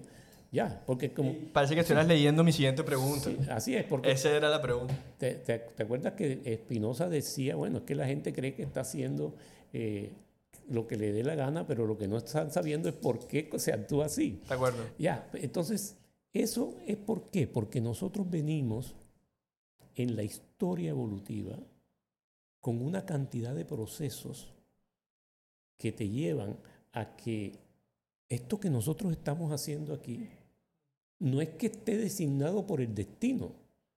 No es por eso. no, no, no somos deterministas. No somos deterministas. Somos, tampoco somos del libre albedrío, ¿o sí? Tampoco. Tampoco. Somos del libre albedrío. No, no, no, creo, yo no creo que uno realmente esté haciendo lo que quiere. Es que ya vienen cosas atrás. Eso te iba a decir, como que resulta, yo lo que estaba leyendo para, para preparar esta charla era que dentro del estudio de, del, del, geno, del genoma, de la inmunología, eh, eh, llegan hasta el punto de que eh, de cierta forma existe como una cadena de elementos perdóname el lenguaje tan primitivo porque no manejo la jerga, obviamente, pero que existe como una cadena de elementos que permiten determinar, o más o menos decirte de una forma clara cuáles serían tus tendencias o inclinaciones para tomar ciertas decisiones o en ciertos escenarios. Como que eso ya está más o menos como inscrito ahí en una... Sí, es, es, es precisamente lo que debemos insistir, es que allí nada más está el material primitivo que se moldea por el ambiente. Eso es lo que debemos insistir. Nosotros lo que tenemos es, es la materia prima, digamos así, para ser. Y nuestra formación, nuestra formación y, y, el impacto que tiene el ambiente no, no solamente es en las enfermedades. Por ejemplo, si una persona tiene una variante de un gen que lo hace susceptible a la diabetes, ¿verdad? Si esa persona no hace cargas fuertes de azúcar y esa persona se le puede decir desde temprano, lo más probable es que la diabetes, si acaso le aparece, es muy tarde. Lo mismo que si una persona que ya se sabe genéticamente que es susceptible a reaccionar contra los ácaros, nunca se pone en contacto con los ácaros, nunca tiene asma. Y eso ya sucede, porque los ácaros no están en todas partes, pero los genes sí están en todas partes. Entonces, es lo más importante, digo yo, de esta conversación de pronto, eh, es que nosotros insistamos en que estamos codificados, pero que eso no es lo que va a determinar nuestro destino. O sea, que tú, como más bien, tu definición de humano, para, para yo como que retomar, fuera como que ente que tiene una determinación genética predispuesta, pero que en realidad el humano es simplemente la, relación entre la predisposición genética y su relación constante con el ambiente. O sea, como que el tiempo, la sensación de vida del humano es un, es que es un, es un sistema. Es una cosa que están dando constantemente. pero pongámoslo de manera más global. Es que el humano es producto de las interacciones con la naturaleza a la cual pertenece. Es que no podemos pretender que sea más. Los indígenas lo entendieron perfectamente. No te voy a decir desde el punto de vista genómico, pero sí desde el punto de vista del sentido de que es obvio que todo lo que sucede en la, naturaleza a nosotros nos afecta. Porque somos parte de la, de, la naturaleza. Otra vez el Dios de, Dios de Spinoza, como que todos somos, todos somos parte de Dios. Él, él, él, decía que, que, que la, la, representación de, de, más alta de toda era el amor, el reconocimiento intelectual de Dios. Y con, él, con, con, eso se refería el reconocimiento intelectual de que todos somos parte de un mismo sistema, que tiene unas reglas, Que, que, tiene unas formas de ser. Claro, fíjate, todo el mundo lo interpreta de una manera. las personas religiosas tienen a Dios, Exacto. los que no son, pero de todas maneras, la idea es que si nosotros hacemos, hacemos parte de un sistema, cualquier cosa que afecte el sistema nos afecta a nosotros. Nos afecta a nosotros. Es decir, si, si la capa de ozono se disminuye cada vez más, ponte tú, las radiaciones pueden afectarnos. Y entonces las mutaciones pueden ser más o menos, no sé. Es decir, hay muchas cosas que nos están, nos pueden afectar pero que tenemos que verlas desde el punto de vista general de la naturaleza. Tú para responderme, yo te iba a decir, ¿qué tan predeterminado crees que estoy yo para, digamos que ser quien yo voy a ser en mi vida? Tú me dirías, Esteban, tienes unas cositas ahí que te dan, que te dan de pronto tu nivel de curiosidad, tu nivel de... Pero lo demás eres tú. Claro. ¿Quieres que te diga algo en lo cual ando enredado? sí, cómo no. Mira, Estoy enredado por lo siguiente, desde el punto de vista, digamos, filosófico, porque, y, y, genómico también, porque cuando tú comenzaste a leer cosas, había libros que te gustaban más que otros, como a todo el mundo. Sin duda. Es decir, ¿de dónde sacas tú esa tendencia a leerte los filósofos y lo que comentábamos ahora rato, a estar leyendo, a estar aprendiendo. Cuando hay otras personas con las cuales compartimos el genoma que no tienen esa tendencia. Entonces yo, yo antes creía que mi formación intelectual es, es decir, que yo, me, que yo estudié autodidacta en muchas cosas y por eso pienso como pienso. Ponlo, un poquito al revés. ¿Por qué esa literatura fue la que te gustó? Tú tenías que tener algo. Una semilla. Tú tenías que tener algo que te, que te predisponía a ese discurso. ¿Ya me explico? Algo te predisponía a disfrutar de, de Aristóteles, así dijera, locuras. ¿Ya me explico? Permite decirte, de pronto tu cualidad de unicidad, que literalmente, digamos que tú que, de que llevamos hablando del ADN una hora y pico, eh, esa, esa, esa, configuración genética nunca antes se había dado, ni nunca después se va a dar de forma exacta, esa configuración genética. Más bien, ese ADN te pertenece a ti exclusivamente el genotipo. Es, es, una, es, una, es, una, es un fenómeno Lo compartes nada más con tus padres. Pero es un fenómeno que sucede única, una, una sola vez en el universo. No sabemos, no sabemos, pero las posibilidades de que dos personas sean idénticas en sus genotipos son, como diría Jorge Luis Borges, rayano en lo Exacto. Teniendo en cuenta esa aproximación, yo te diría que quizás de pronto esa inclinación de tú a los cuatro o cinco años, tener una curiosidad, comenzamos hablando de la curiosidad, e, o una inclinación por esas cosas, de pronto es una representación de esa configuración única irrepetible. estoy aquí tirando una idea, como por, decirte una idea, pero... puede ser única, pero le quitamos el irrepetible porque eso no lo sabemos. Pues de acuerdo, está bien. Sí, sí. por ahora única. por ahora puede ser única. Eh, y eso es, eso es lo que es el, el, genotipo. Eso es lo que te identifica a ti. Y, y, el genotipo, pues, pues claro, ponte tú que tú no hubieras tenido acceso a todos los libros que tuviste. Si no hubiese nacido en esta época, te por fregabas porque, porque aún aún teniendo esa susceptibilidad. Yo creo que me hubiesen matado si hubiesen nacido en otra época de, lo radical que soy o lo de lo querer buscar hacer preguntas, ¿sí me entiendes? Querer siempre hacer preguntas, no querer traer las cosas completas. Entonces, no sé, yo eh, comparto mucho tu inquietud filosófica, que, que, tiene, que hay una razón muy cierta para tenerlo. Me da la impresión de una forma muy intuitiva y quizás no muy científica, que tiene que ver con ese... Yo de pronto sí, a nivel personal, yo soy una persona un poco más espiritual, soy un hombre espiritual, soy un hombre de, de, Dios, supongo. No necesariamente muy católico, pero tengo una fuerte presencia de espiritualidad dentro de mi vida. Y sí creo que de pronto hay algo ahí en esa codificación genética que de pronto te genera esa curiosidad, esa unicidad, ese querer, por ejemplo, tú, querer explorar lo académico como yo. Fíjate, hay un, hay un autor que recientemente leí porque vi un librito del siglo XXI que se llama Jan Hamburger. Él es un médico francés y se dedica casi todo el librito, pero que es un librito, pero por lo pequeño, pero es fabuloso, eh, a, al tema de la unicidad, eh, que yo nunca lo había abordado de manera seria, pero él lo hace muy, muy interesante, eh, porque eso tiene una serie de ventajas para el pensamiento, pero también simplifica muchas cosas que, que, de pronto pueden resultar, como él trata de demostrar, eh, un obstáculo para el desarrollo científico, de las ideas científicas. Eh, no sé si, si, si, tienes chance, yo te lo sugiero. Jan, sí, sin, duda, sin duda me lo, me lo vas a mandar esa referencia porque, porque a mí es un tema que a mí me, sé que voy a desarrollar dentro de mi trabajo intelectual, dentro de mi vida. O sea, yo quiero escribir libros, quiero escribir filosofía, entonces sin duda lo voy a hacer.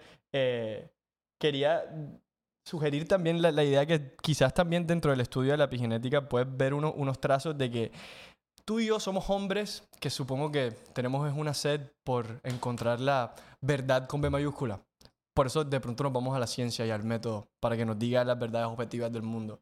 Pero hay, hay otro segundo nivel de realidad que yo también he empezado a entender a mis 26 años, es que resulta ser que si tú crees, te crees, a te, tú mismo te crees cosas a ti mismo, de pronto eso se traduce en una realidad biológica. Y lo puedes ver como que hasta en los estudios estos de...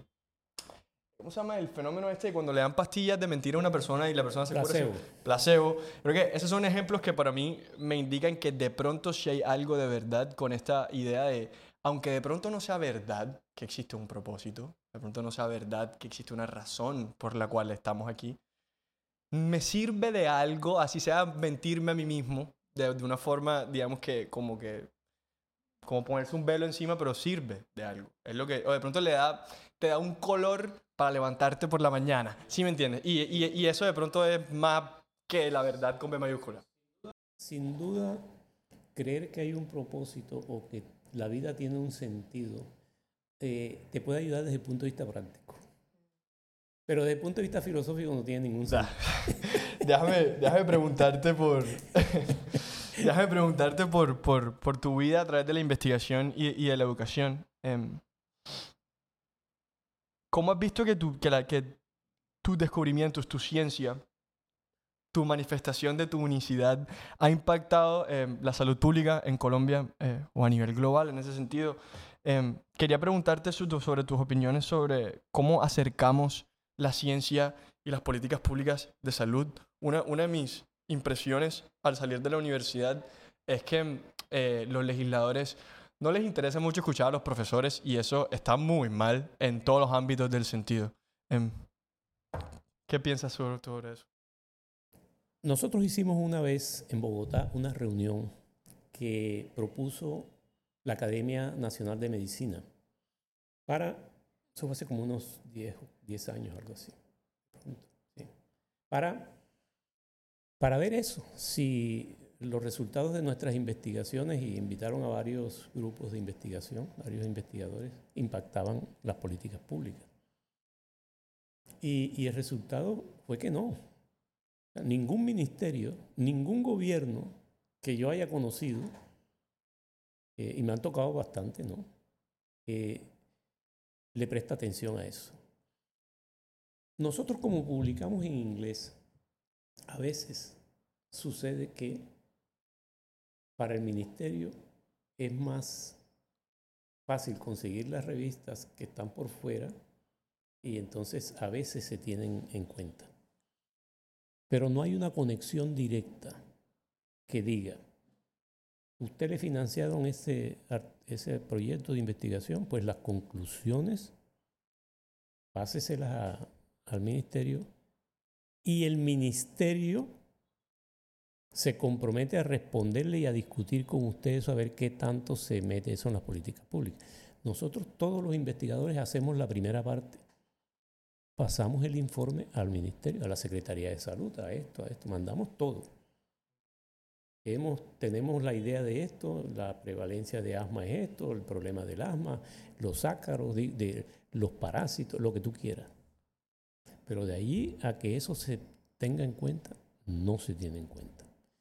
Entonces, hay un desperdicio del dinero del, gobierno. O sea, desde el punto de vista científico no hay un desperdicio porque esas publicaciones en otras partes pueden ser útiles, porque tienen, tienen pero, pero desde el punto de vista de, nuestro funcionamiento, eh, el, gobierno colombiano, de todas las veces, que, de todos los que me han tocado, ninguno, o sea, el ministerio no, no tiene una oficina que diga, el grupo tal, ¿qué nos puede decir? O sea, que el ministerio vaya y pregunte y esté interesado en nuestra producción nacional para resolver problemas.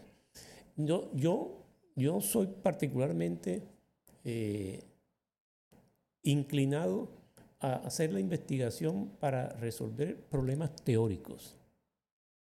Y más de lo que nosotros hemos hecho, aunque hemos descubierto cosas que prácticamente tienen utilidad, más son eh, eh, horadar en problemas teóricos de la inmunología y de la alergia.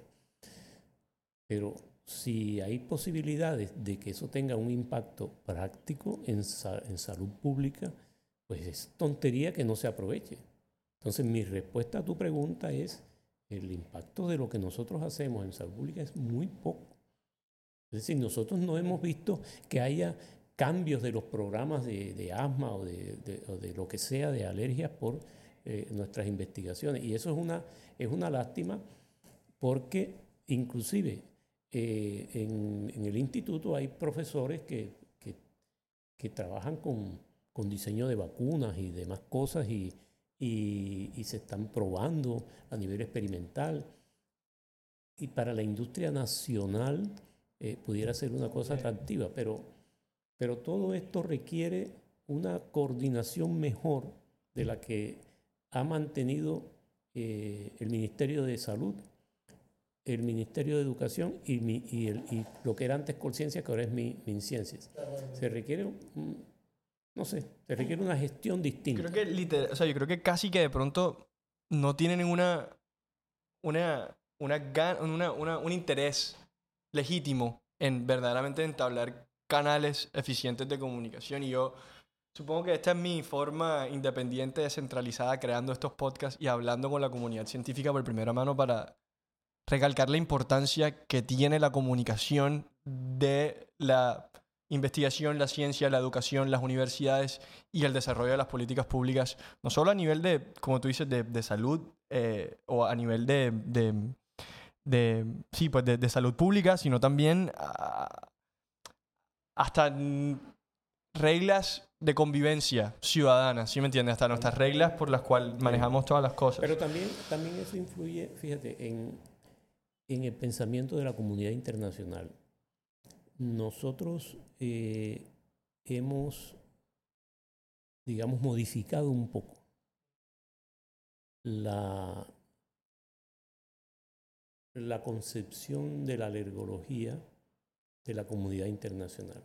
Hemos hecho propuestas, discusiones eh, para modificar cosas que venían haciéndose.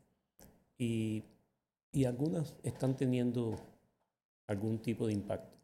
Esa, esa parte es muy importante porque si tú estás como científico en, en la comunidad científica, la idea es que la comunidad científica perciba que tú estás. Es, suficiente que la comunidad científica perciba que tú existes, que tiene que descubriste algo que puede modificar el pensamiento. Y igual que, igual que en la política, no vayas a creer, eso es durísimo. Eso es durísimo porque la gente se aferra a unos conceptos y como siempre, ¿por qué la gente se aferra a cosas? Porque por el dinero, porque hay compañías detrás que producen esto y esta otra cosa. Y razones políticas, económicas, no, siempre son...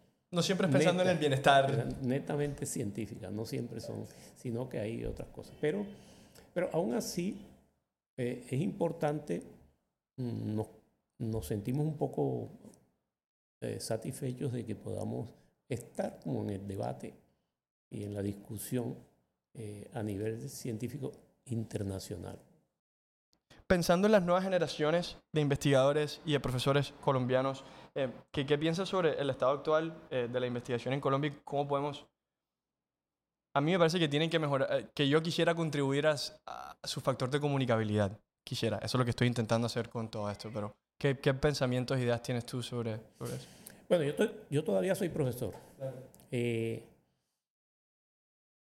me ha tocado ver mm, el impacto de la sociedad de consumo en nuestros estudiantes, en la juventud. Me ha tocado percibir eso y digo el impacto de la sociedad de consumo y de, y de la competencia a veces desleal entre las personas.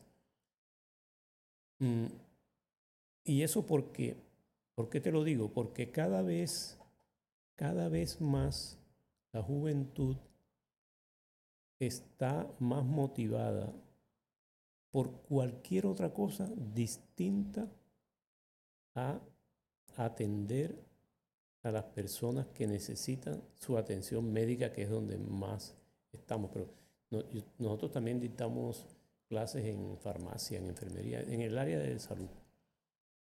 Cada vez los jóvenes vienen menos interesados y con menos vocación por lo que van a hacer. He percibido cómo la palabra vocación se ha ido disminuyendo por otros intereses. Es decir, dentro de la escogencia de una determinada profesión, valen más otras cosas que la vocación. Eso, alguien pudiera decir, bueno, es que ese es el desarrollo, eso es esto, eso es esto. Eso. Yo no estoy de acuerdo con eso. Yo creo que la vocación hay que promoverla, en el sentido de que si una persona tiene, como decía García Márquez en su cartilla cuando lo invitaron a aquella reunión de, de, intelectuales para opinar sobre la educación en Colombia, desde pequeños los niños hay que estar pendientes de cuál es su vocación. Pero eso es muy, muy difícil en un país donde los colegios se están cayendo materialmente. ¿Me explico? Ya eso, ya eso para nosotros constituye un refinamiento que no debería ser así. Que a los jóvenes se les vaya haciendo una, digamos, promoción de sus mejores habilidades, etc. Pero eh, ya en la universidad, eh, ahora nos enfrentamos a el tema de las redes sociales. Entonces, nos enfrentamos al hecho de que el joven pierde identidad y además no está interesado o interesada en tenerla, porque está más interesado es en lo que el resto de la red piense que lo que la persona piensa. Y por esa razón, por esa razón, cuando ya vamos a la parte académica,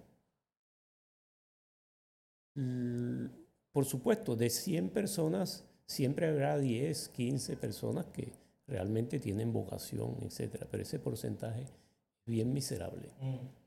Y, yo no es que haya hecho un estudio de eso, pero es una percepción. Eh, que tengo al, respecto. Eh, y además, estamos en una situación donde, donde parece que hubiera que obligar a la gente a estudiar. Y, además, eh, cuando eso sucede, el nivel académico va disminuyendo.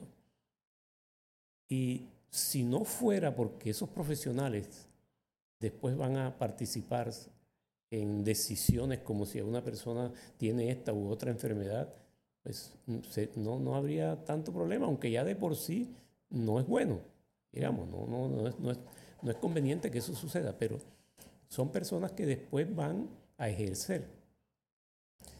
Entonces, mm, mi experiencia desde el punto de vista de la academia es que yo he disfrutado tremendamente la academia porque yo he tenido alumnos y alumnas fuera de serie que me han enseñado tremenda cosa y que hoy en día eh, están desempeñándose de manera excelente y que son gente con iniciativa, gente que intelectualmente está preparada, científicos, científicas. Mi, mi experiencia personal ha sido genial, la he disfrutado al máximo y, y ojalá y pudiera seguir disfrutándola, pero de, eso, eso es más que todo con estudiantes de posgrado.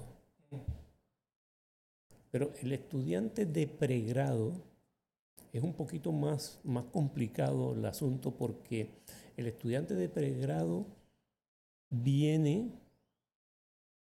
con el cerebro lleno de cosas que hay que quitarle. Como decía Platón, lo más difícil es quitar lo que viene. De acuerdo. Y, yo siempre me acuerdo, casi todos los días me acuerdo de Platón con, esa, con ese tema, porque yo digo, este hombre, ¿por qué dijo? Y pensaba ya en eso. Y es que el, el punto es, ¿cómo le quitas tú de la cabeza a una persona? Ponte tú un estudiante que quiere ser investigador. Porque nosotros tenemos lo que se llama semillero, entonces van gente de pregrado. Y... Entonces, ¿cómo, ¿cómo le vas a hacer que sea investigador si al mismo tiempo lo están educando en su facultad o en, de donde viene? con una actitud autoritaria de que siempre tiene la verdad. Entonces tú no puedes ser científico si tú no tienes dudas, si tú no eres escéptico, si tú no, si tú no tienes esa, esa posibilidad de convivir con la incertidumbre. Si tú no, si tú no Justo haces por hacer preguntas también. no puedes, hacer, no puedes ser científico. Entonces, ah. ¿qué pasa? Que uno en la facultad de medicina, y a mí me enseñaron así, yo, si tú vienes a mi consulta yo te digo, usted tiene esto y tiene que tomarse esto y esto es así porque es así. Porque si no te digo de esa manera, dice, pero este doctor, ¿por qué me tiene que estar explicando ahora que, que la molécula? Que no, si yo no, yo no quiero eso, yo lo que quiero es que me, me cure mi asunto. Entonces, te digo, no, no quiero con esto culpar a nadie, es que, es, que, es que tú tienes que tener una actitud como médico, ¿verdad? Pero esa actitud no te sirve como científico.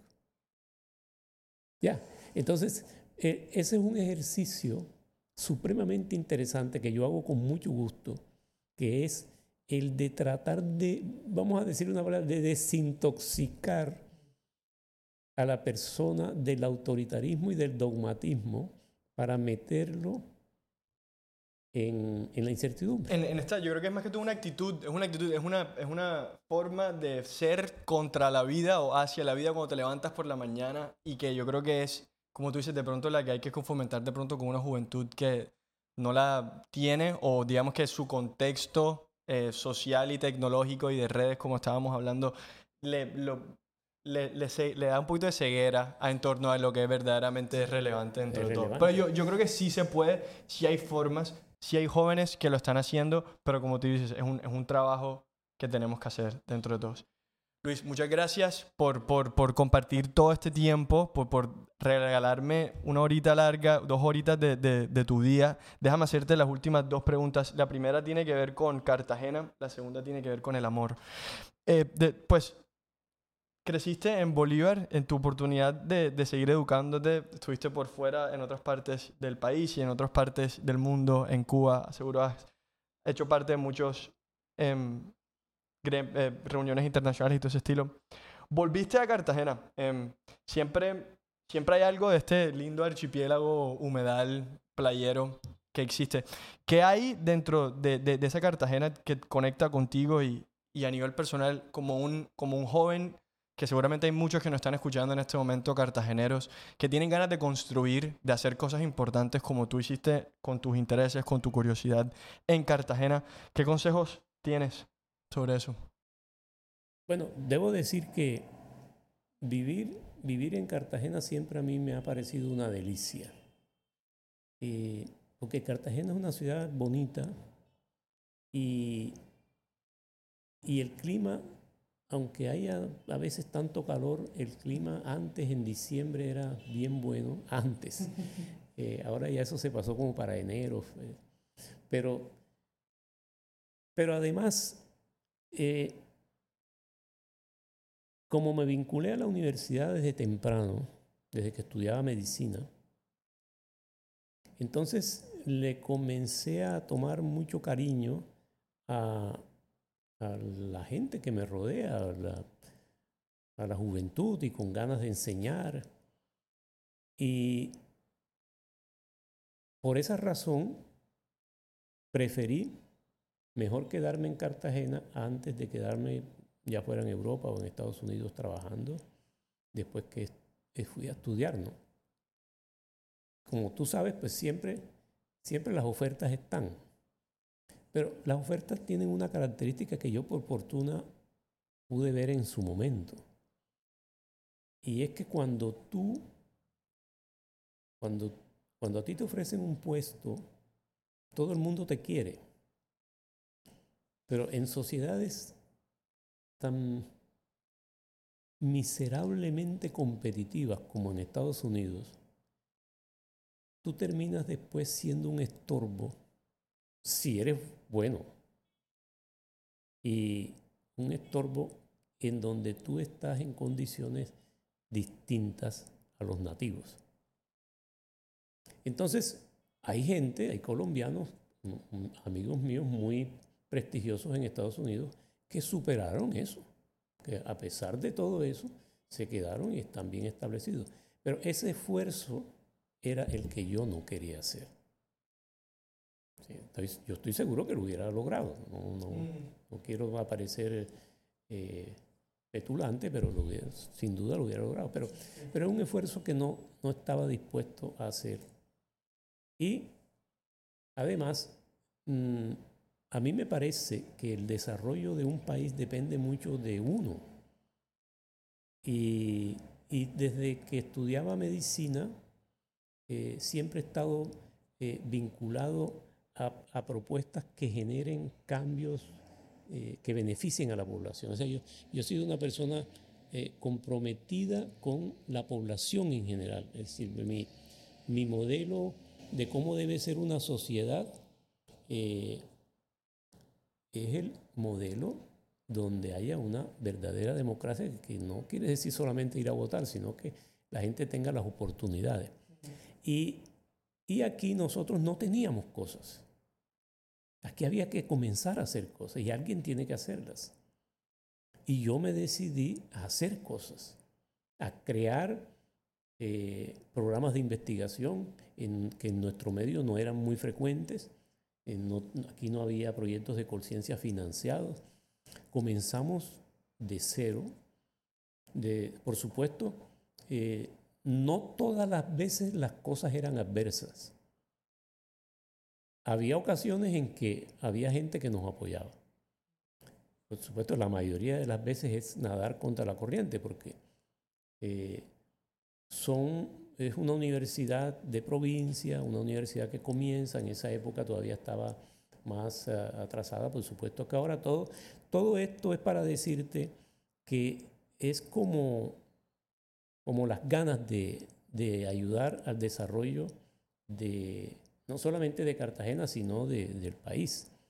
Y como mi inclinación es la academia y la investigación, entonces, bueno, vamos a hacerlo eh, por ese lado. Y creo, creo que, se han modificado cosas. Creo que hemos logrado, eh, la Universidad de Cartagena hoy en día, yo tengo más de 30 años, no sé, de estar en la Universidad de Cartagena y hoy en día es distinta desde el punto de vista de que hay más grupos de investigación, eh, el lenguaje es completamente diferente, eh, grupos que tienen mucha, mucho dinero financiado por el gobierno, hay mucha vinculación de gente joven a la investigación, hay investigadores de talla nacional e internacional. Entonces, no, no creo que esto sea solamente una labor nuestra, pero hemos ayudado en algo a que esto se dé.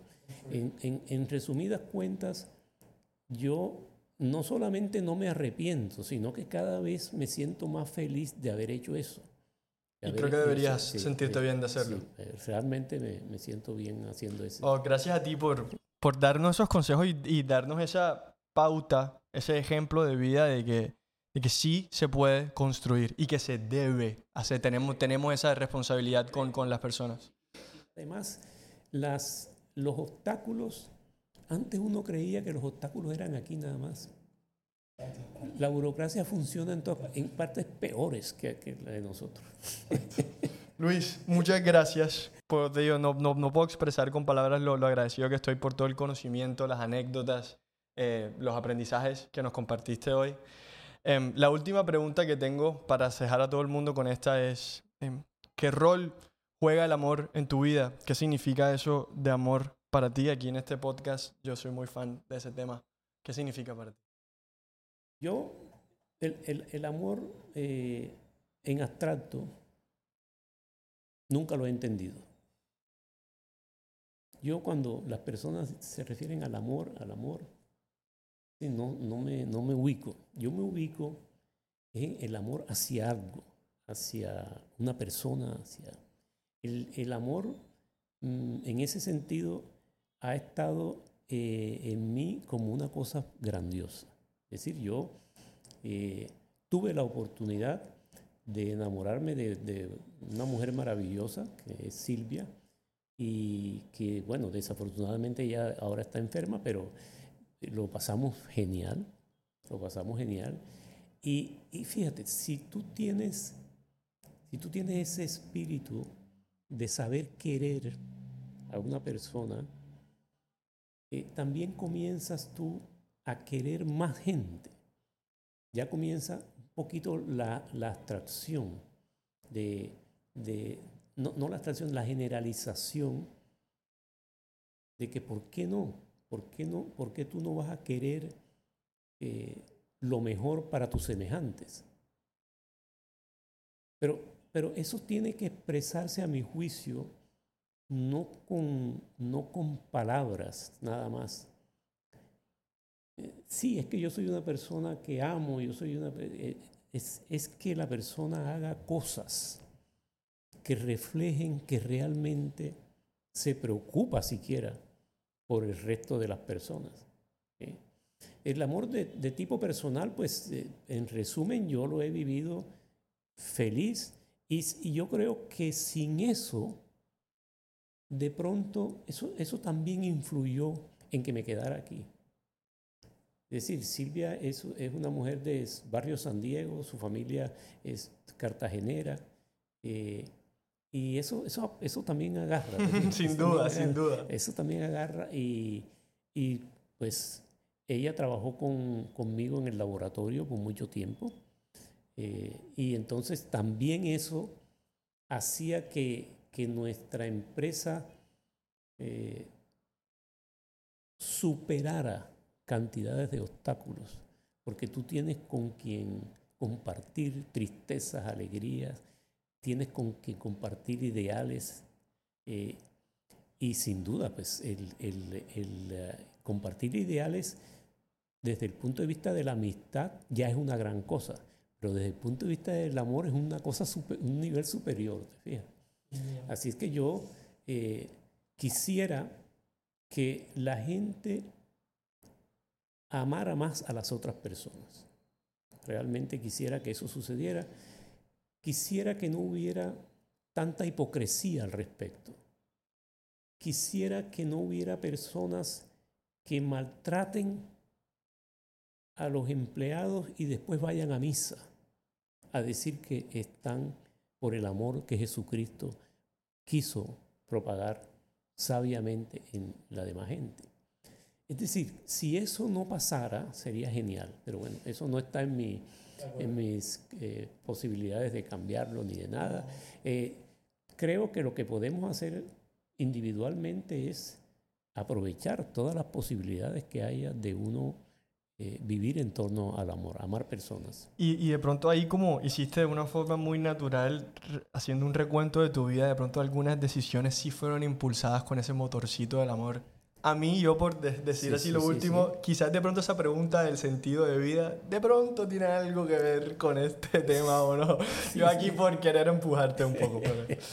no, no, es, es, eso, eso motiva mucho, ¿no? Es que, es que también es la sensación de, de bienestar.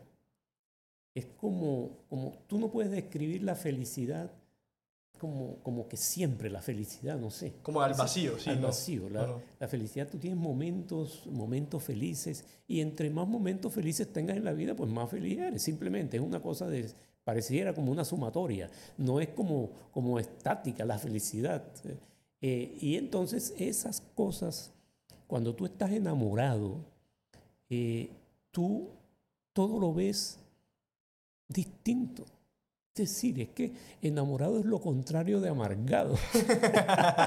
Con la actitud contraria, literal. O sea. o sea, todo te entusiasma, todo eres, todo es feliz. eres tolerante, etcétera, etcétera. Y eso, fíjate, y eso socialmente es lo que no se puede lograr en una sociedad violenta.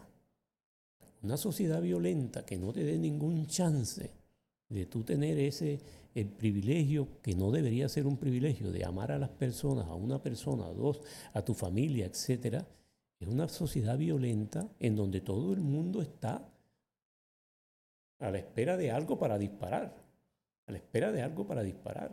Y así hay personas que tú te encuentras y están, eh, eh, es, es, una cosa desafortunada, pero a veces, a veces sucede eso. Muchísimas gracias. Luis, muchísimas gracias a ti por esto. Muy bueno. esta conversación estuvo buenísima.